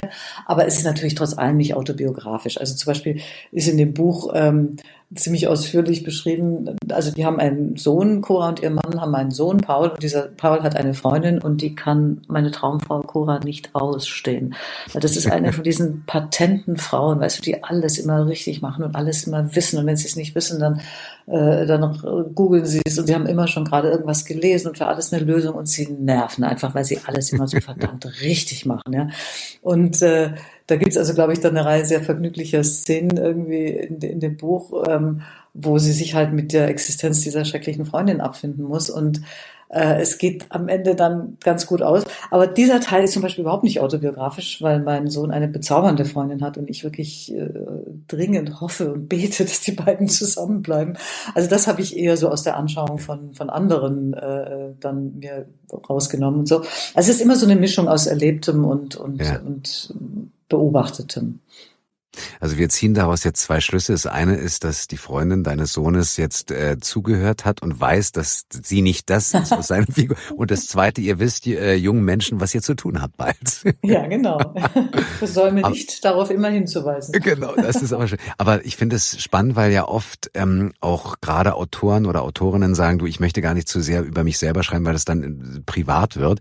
Das ist für dich keine Schwierigkeit. Ne? Du siehst es wahrscheinlich mit dem hm, Schmunzeln. Du ja, ja, es gibt einen Unterschied zwischen privat und persönlich für mich. Also ich habe ja auch ja? Bücher geschrieben, also die Störenfrieds und Neues von den Störenfrieds. Das sind Kolumnen über das Leben mit meinen Kindern, die vor vielen, vielen Jahren, als die klein waren, zunächst in der Zeitschrift Eltern veröffentlicht wurden und daraus wurden dann zwei so Kolumnenbändchen. Und das ja. sind schon persönliche Erlebnisse und Reflexionen. Ähm, aber die sind auf so einer Ebene, wo sich eben ganz viele Menschen damit identifizieren können, weil es bei ihnen ähnlich ist. Ich glaube einfach, ja. dass viele unserer Erfahrungen nicht so wahnsinnig exklusiv sind und die kann man auch durchaus mit anderen Menschen teilen, ohne dass man sich dabei was vergibt. Aber es gibt private Dinge, die würde ich nie in die Öffentlichkeit bringen. Das, ich mache einen ganz großen Unterschied zwischen persönlich und privat. Ja. Wie ist denn das bei dir oder als du, äh, als die Kinder noch kleiner waren? Ähm, Öffentlichkeit, hast du sie rausgehalten, weil du ja nun eine ja, öffentliche Figur, Person warst oder bist, ja? Heute ist vielleicht anders. Also ich habe sie bis auf die Kolumne, die ich über sie geschrieben ja. habe, ähm, aber wo sie ja nicht zu sehen waren und die ja auch, wie gesagt, das war ja auch angeregt und nicht alles völlig ja. authentisch, ähm, habe ich sie völlig rausgelassen. Die waren also eigentlich nie auf Fotos oder ich habe nie Home Stories oder irgendwas in der Art ja. gemacht. Und irgendwann, als meine Tochter 13 war, kam das Angebot vom Magazin der Süddeutschen Zeitung, so eine Modestrecke mit Mutter und Tochter zu machen. Und ich hatte dazu nicht sonderlich viel Lust, weil ich, wie gesagt, mich überhaupt nicht für Mode interessiere. Und meine Tochter schrieb, doch, das will ich machen, das das will ich machen. Und dann haben die echt coole Fotos von uns gemacht, muss ich zugeben, wirklich ganz ausgeflippte Modefotos. Aber meine Tochter, ungeübt im Umgang mit der Presse mit 13 Jahren, fing dann so in ihrer Pubertätswurstigkeit an, so alle möglichen Dinge auszuplaudern, von denen ich eigentlich nicht wollte, dass sie in die Öffentlichkeit kommen. Und das sie hat sich auch außerordentlich äh, über uns beschwert und, und wie, dass wir ihr zu wenig erlauben und überhaupt, was wir für blöde Eltern sein und so. Also sie hat so richtig aus dem Nähkästchen geplaudert. Und ich saß nur daneben und dachte, um Gottes Willen. Und dann bekamen wir das Interview zum Gegenlesen. Dann habe ich sie das lesen lassen. Dann brach sie in Tränen aus und sagte, um Gottes Willen, was habe ich denn da alles erzählt? Das wollte ich alles gar nicht. Und das ist ja furchtbar. Kommt das jetzt alles in die Zeitung? Habe ich gesagt, nein, wir haben zum Glück die Möglichkeit, äh, da sozusagen nochmal, äh, äh, ja, halt ein paar Sachen rausnehmen zu lassen. Und das kommt jetzt nicht in die Zeitung, wenn du das nicht willst. Deswegen dürfen wir das gegenlesen. Aber das war eine sehr heilsame erste Erfahrung für sie ja, mit der Presse und wie man damit umgeht, wie viel man eben von sich persönlich preisgeben möchte und, und aus der Privatheit. Ja. Fand ich ganz lehrreich für Sie. Ja, das ja, gerade, ich meine, das ist ein ganz großes Thema, gerade in diesem mhm. Beruf, ja, finde ich. Wie ist es denn bei euren Kindern? Streben die in die Öffentlichkeit oder sagen die, um Gottes Willen, lasst mich bloß damit in Ruhe? Weil, deswegen frage ich nämlich auch, bei uns war es so, mhm. dass wir bis jetzt auch sie wirklich rausgehalten haben aus dem jetzt, mhm. weiß ich nicht, Fotos. Klar, es gibt Fotos von uns Vieren und so, aber wir haben auch gesagt, alles Private, wie du sagst, ist privat. Mhm. Ja, das ist unser Privatleben, deswegen sind die Kinder auch äh, nicht, die wissen, äh, Leute wissen, dass ich zwei Kinder habe. Sie haben dann in den Jahren dann auch angefangen zu synchronisieren oder auch mhm. Werbung zu machen weil sie es auch wollten. Aber wir haben immer gesagt, mhm. pass auf, nur wenn ihr das wollt, nicht weil Mama und Papa beide im, äh, die verrückten Gaukler sind, sondern äh, wenn mhm. ihr möchtet, ja. Aber wir haben auch immer ganz äh, intensiv darauf geachtet, dass sie Kinder sind und spielen sollen. Und wenn sie keine Lust mhm. haben, natürlich hätten sie noch weit mehr im Synchron machen können und hier und da. Mhm.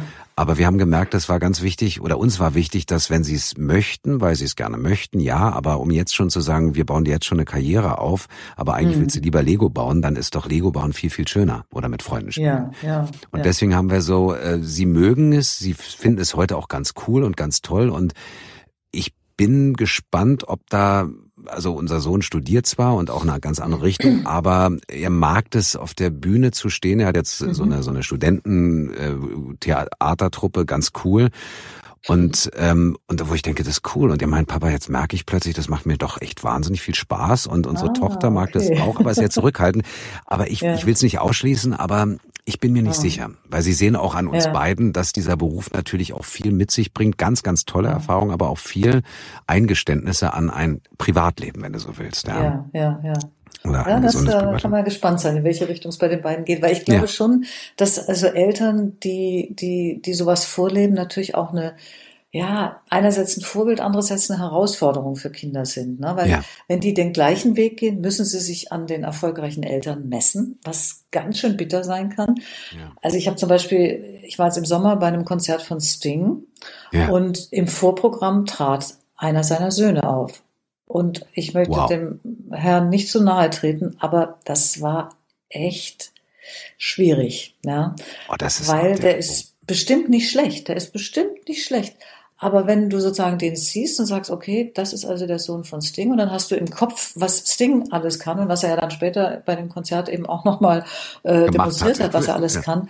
Mein lieber Mann, du, da, da kannst du echt irgendwie als Sohn eigentlich nur einpacken, nach Hause gehen und sagen, ich werde Buchhalter oder sowas. Es ist richtig, richtig hart. Also da, da wurde mir das so bewusst, wie hart das sein kann. Ja? Und ich denke mal, bei, bei, bei euren Kindern ist es wahrscheinlich ähnlich. Ja? Das, ist, das ist eine echte Herausforderung. Entweder sie gehen dann in eine ganz andere Richtung und sagen, ja. um Gottes Willen, diesen Konkurrenzkampf begebe ich mich gar nicht, oder sie nehmen den Kampf auf und das kann, kann hart werden. Das kann auch manchmal dazu führen, dass meinetwegen Eifersucht zwischen äh, Eltern und Kindern, dass die Kinder plötzlich erfolgreicher werden als die Eltern. Ja, das ja, zum Beispiel gibt es natürlich ich, auch. Ja. Auch ganz schreckliche Geschichten, wo du denkst, das ist ja mhm. fürchterlich. Ich weiß, äh, unsere Tochter singt wunderschön. Und jetzt nicht, weil sie meine Tochter ist und die hat, finde ich, die beste Gesangsstimme von uns. Und ich habe ja vorhin dir erzählt oder euch erzählt, ich, äh, mein Traum mhm. ist ja immer noch mit Sänger werden und so. Und ich muss sagen, das Schönste, was macht es mit mir? Oder als mein Sohn das erste Mal schneller lief als ich, weil er halt größer ist. Und, mhm. äh, habe ich gedacht, so bist du jetzt irgendwie der, nee, das schaffe ich auch noch. Ich gesagt, nee, finde ich total schön, ist ja mein Kind, ich liebe das und ich finde es mhm. so schön zu sagen, du, dann hat er halt lange tolle Beine und rennt viel schneller als ich, cool. Ja, ich gebe es gerne ab und wenn unsere Tochter ja. singt, dann sagen wir beide, meine Frau und ich, weil wir es auch beide gerne machen, nee, Töchterchen, du machst das mal richtig cool. Und das mhm. ist, das ist schön. Das ist auch so eine Befreiung für einen selber. Weißt du, was macht es mit dir? Mhm. Bist du jetzt, ähm, ich werde älter und ich will trotzdem noch so cool sein? Oder sagst du, nee, das ist total schön. Ja, oder was du sagst halt, wenn die Kinder sagen, ja, ich muss das auch schaffen, ich muss das auch schaffen. Und natürlich sehen sie auch, meinetwegen, äh, was das Leben einfach dann mit sich bringt, dass du halt, was mhm. du ja früher ganz viel gelebt hast, du bist im Studio, du bist äh, außen und es ist immer so dieses draußen sein oder in der Öffentlichkeit ja, auch viel so. weg sein. Ja. ja, genau. Und wollen die das auch oder sagen sie, nee, mhm. ganz im Gegenteil, ich finde genau das Gegenteil das Schöne für mich sein mhm. oder meinetwegen in, in Anführungszeichen vielleicht etwas normaleren Beruf oder vielleicht eher stetigen Beruf zu haben. Ja, ich bin mal mhm. gespannt. Oder ich finde es immer gespannt äh, ja, oder das ist wirklich spannend interessant zuzusehen. zu sehen, welchen Weg sie gehen. Kann, kann auch durchaus sein, dass sie erst in die eine Richtung gehen und dann plötzlich doch umschwenken in, in die andere Richtung, weil sie feststellen, ja. es ist doch nicht das Richtige oder doch das andere das Richtige und so. Also das sind ganz interessante Entwicklungen. Da werdet ihr noch einiges erleben wahrscheinlich. Ja, das ist ganz bestimmt, ja. Also wie gesagt, mit dem, bei mir mit dem Optiker und dann Schauspieler. Ich meine, ich kann heute noch, ich sage das auch mal gerne, wenn die Brille drückt, ich kann die heute noch biegen. Also wenn sie nachher Probleme, sagen wir Live-Auktion, hatte ich letztens. Hatte ich letztens, habe ich im Publikum erzählt von wegen, ja, und Dietmar, da wurde moderiert, äh, oder ich wurde mhm. gefragt, ja, Dietmar und Optiker. Ich so, ja. Und sie werden lachen. Ich kann immer noch Brillen zurecht biegen, wenn sie nachher drückt. Und dann kam wirklich nachher beim Signieren, kam jemand zu mir, eine Dame, und meinte, ich habe eine ungewöhnliche Frage. Ich hätte gerne ein Autogramm, aber würden Sie meine Brille wirklich biegen? Die drückt, die ist neu. Und ich so habe ich gelacht und habe ich, das war total charmant. Ja, schön. Ja, aber das ist doch eine Fähigkeit, die im Leben sehr nützlich sein kann, ja, vor allem, wenn man selber Brillenträger ist. Ja, das stimmt. Vor allen Dingen im Alter. Ja, ganz genau. Das wir sie alle. alle Brillenträger. Ja. Oh, ich weiß nicht, wie es dir geht oder dir ging oder da. Ich bin ja dann schon, gebe ich zu, auch ein gewisser, na klar, ein bisschen eitel. Ich ähm, bin kurzsichtig, ich trage Kontaktlinsen und ich musste irgendwann mhm. auf der Bühne, so groß kann die Schrift gar nicht mehr sein beim Lesen. so groß, also 18 geht nicht mehr, sieht doof aus. Und dann habe ich irgendwann gesagt, okay, jetzt musst du auf der Bühne eine Brille tragen. Mhm. Meine Frau sagt immer, Dietmar, du siehst toll aus mit Brille. Und mhm. irgendwann dachte ich, ist doch gar nicht schlimm. Ich bin ja auch Optikersohn, also deswegen. Ja. Und dann habe ich irgendwann das angefangen, ganz stolz äh, die Brille, während ich dann gesagt habe, und jetzt lese ich ihn vor. Und dann habe ich die Brille aufgesetzt und dachte, das machst du jetzt extra. Und das, seitdem mhm. ist es für mich so, dass ich sage, das ist jetzt gar nicht mehr so schlimm. Also ich bekam auch mal ein etwas zweifelhaftes Kompliment, als ich dann das erste Mal eben auch mit Brille auftrat, weil es nicht mehr anders ging. ähm, dann sagte eine, eine Tochter einer Freundin zu mir, also ich muss sagen, Amelie, eigentlich, eigentlich siehst du mit Brille interessanter aus als ohne. Nein, echt? Okay, danke. So, wie soll ich das jetzt verstehen? ja, genau. Habe ich mich dann auch gefragt irgendwie.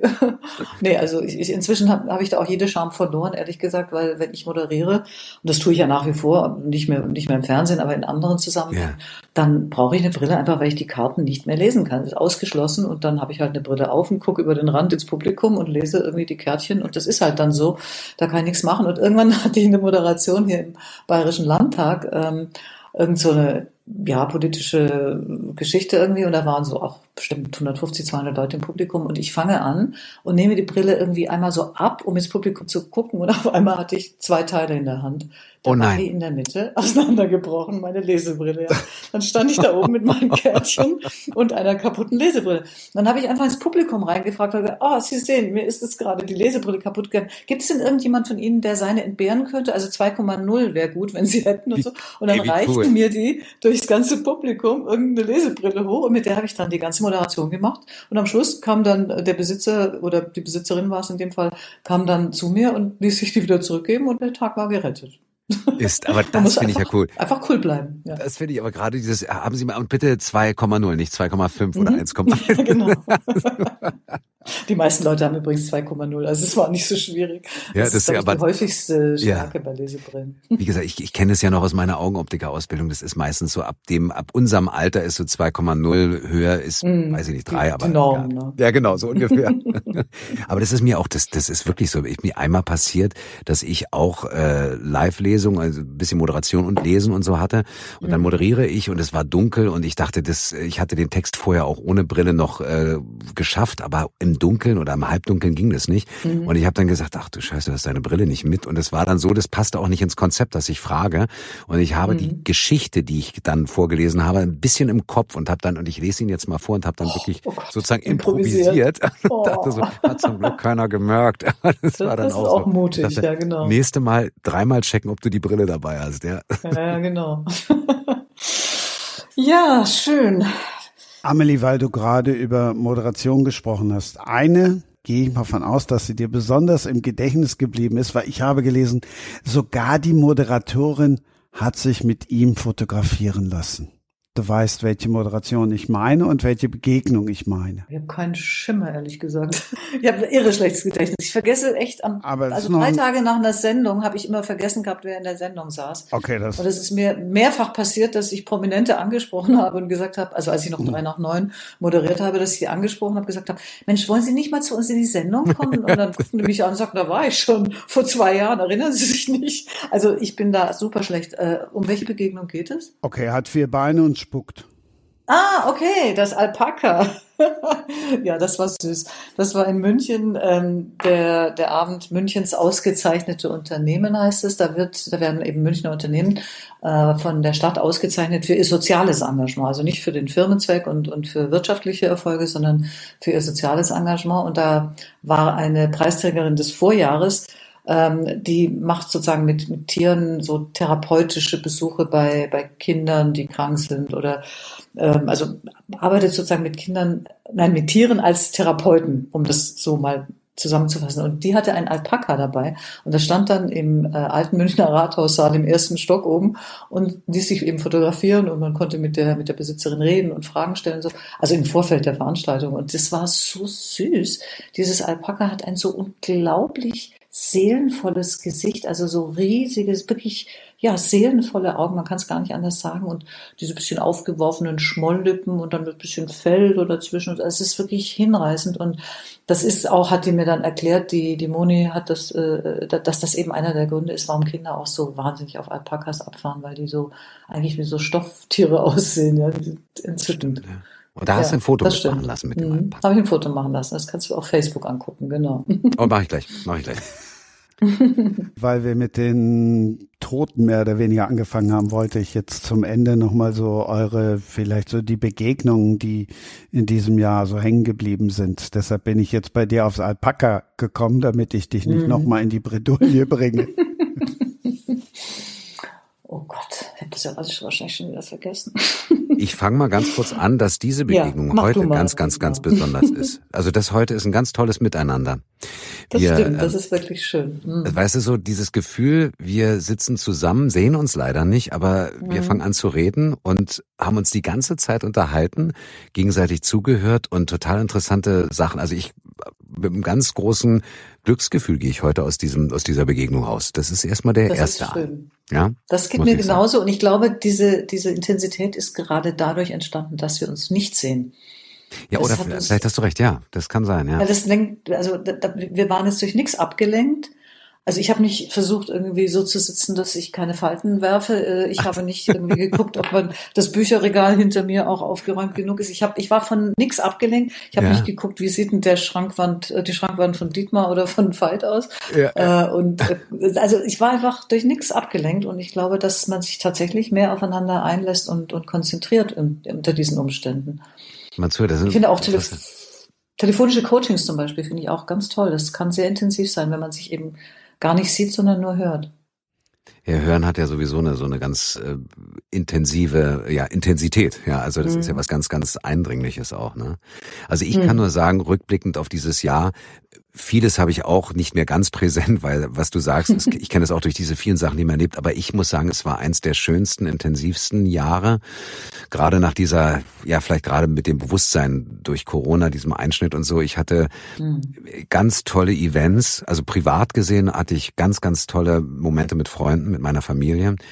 Ähm, ich hatte wunderschöne Events. Ich durfte in der Elbphilharmonie moderieren. Ich durfte in der Berliner im Kammermusiksaal mhm. ein ganz tolles Schön. Konzept darstellen. Ich war mit mit äh, Don Winslow zum Beispiel einer meiner Lieblingsautoren, mhm. den ich auch lese. Mit dem war ich auf Lesereise und habe ihn sogar besucht in Amerika. Ich war mhm. bei meiner Familie in Amerika. Also ich könnte jetzt noch ganz viel erzählen, mhm. was ich erleben durfte. Und ähm, und ich muss sagen, ich habe jetzt auch mir vorgenommen, ich möchte zum Jahresende auch wirklich nochmal bewusst, vielleicht schreibe ich mir sogar auf, sagen, was war denn so toll? Weil was du auch sagst, mhm. wenn ich jetzt zwei Jahre zurückspule, müsste ich mir echt nochmal überlegen, was waren da eigentlich wichtig? Ja. Und vielleicht sollte ich mal einfach anfangen zu sagen, ich schreibe es auf, ja. Ja, schreibt Tagebuch. Ja, ohne Spaß, ja. Alter, wirklich ein, und zwar nur, um sich ja. daran zu erinnern, wie ja. viel Tolles man erlebt hat. Gar nicht ja. jetzt irgendwie große Reflexion, nur so protokollieren, was war, damit man eben sich erinnert, wie schön es war. Also jetzt fällt mir schon tatsächlich auch ähm, etwas ein, was mehr so eine generalisierte Form der Begegnung ist, nämlich diese, diese Schreibseminare, die wir, die wir machen und die wir auch in diesem Jahr dreimal gemacht haben, die sind so intensiv von der Begegnung mit den Teilnehmern und Teilnehmerinnen her, weil wenn Menschen schreiben und das dann in der Gruppe vortragen und man darüber spricht, dann geben die ja auch sehr viel von sich preis, also Persönliches, nicht unbedingt Privates. Ja. Aber das, da entsteht zum Beispiel ähnlich wie jetzt hier auch eine ganz große Intensität und Nähe in sehr kurzer Zeit. Wir sind mit denen zwischen zweieinhalb, fünf und sieben Tagen so zusammen. Das sind so die Längen unserer, unserer Kurse. Und da wirklich entsteht auch eine Intensität und Nähe und etwas, was der Soziologe Hartmut Rosa mit Resonanz beschreibt. Und das ist überhaupt so eine Erkenntnis des Älterwerdens, die ich auch gewonnen habe. Ähm, also in dem Beruf, in dem, ich war, hatte ich scheinbar zumindest eine ganze Weile eine gewisse Relevanz. Das lässt natürlich irgendwann nach mit dem Alter, weil man halt nicht mehr so präsent ist. Aber viel wertvoller als diese vermeintliche Relevanz ist die Resonanz. Also das, was man unmittelbar von Menschen zurückbekommt und was, was die, ja, was, was, was man mit denen erlebt, was die einem spiegeln, was da sich so entwickelt an, an, an, an Dynamik und Vibrationen, ja. ja. Das ist so schön. Das muss ich sagen, gehört zu den bereicherndsten und beglückendsten Erlebnissen meines, meines vergangenen Jahres. Und das geht im nächsten Jahr weiter. Da bin ich, bin ich total froh drüber. Ja. Dann kurz ich noch, weil ich das verbinden möchte mit einem großen, großen Dankeschön. All die Begegnungen hier im Podcast, wo es ja mehr als um Bücher geht, wo viele so vieles erzählt haben.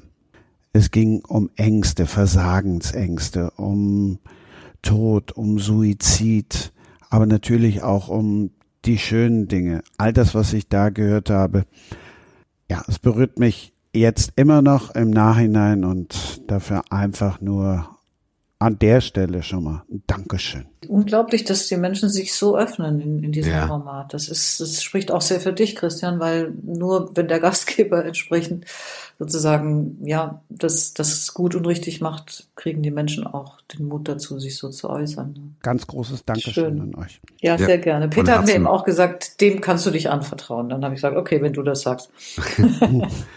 Nee, ich habe mich auch das. ganz, ganz wohl gefühlt und, und vor allem aufgehoben. Aufgehoben und äh, voller Vertrauen. Mhm. Wirklich ganz, ganz schön.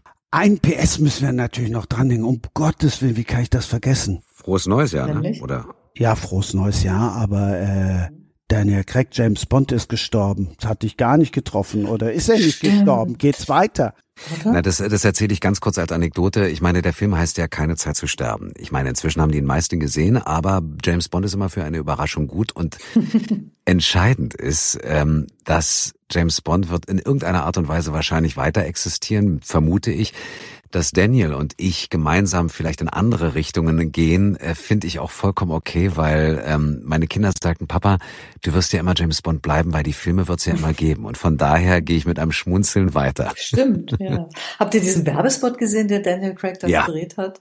Der Hammer, ist so crazy, oder? oder? Also der, der spaltet die, die Fangemeinde. Ja. Manche sagen, geht gar nicht und manche sagen, das ist doch endlich, ist, spielt er sich frei, so ungefähr. Ja, ja, ich fand's sehr lustig, sehr mutig. Also ich hatte das Gefühl, der hat einfach nur Bock da drauf gehabt und soll es doch machen. So, als PS haben wir jetzt geklärt, aber ein PPS haben wir natürlich auch, weil ich hoste ja auf meinsportpodcast.de und da gibt's einen extra Teaser von Dietmar, wo wir ihn fragen, was er mit der Fußball-Bundesliga zu tun hat und mit Magdeburg und mit dem VfB Stuttgart. Und natürlich wollen wir das klären.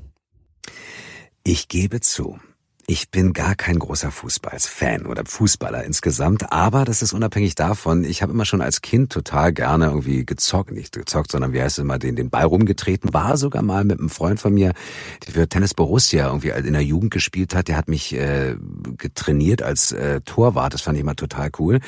Aber wenn du mich jetzt fragst, wer spielt in Bundesliga, welche Stellen oder beziehungsweise welche äh, Plätze wo sind, da gebe ich gerne das Wort an, an andere weiter, Christian zum Beispiel.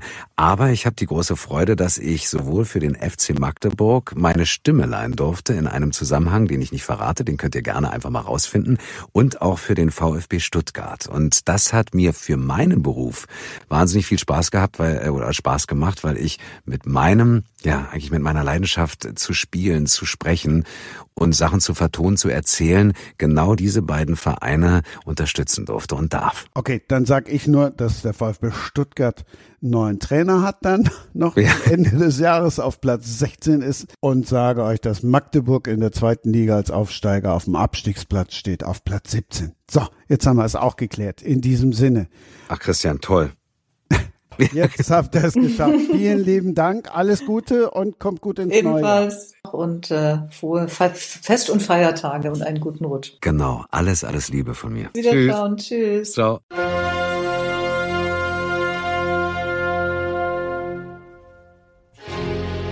Das war das große Silvester-Special. Sprenger spricht. Autor Insights.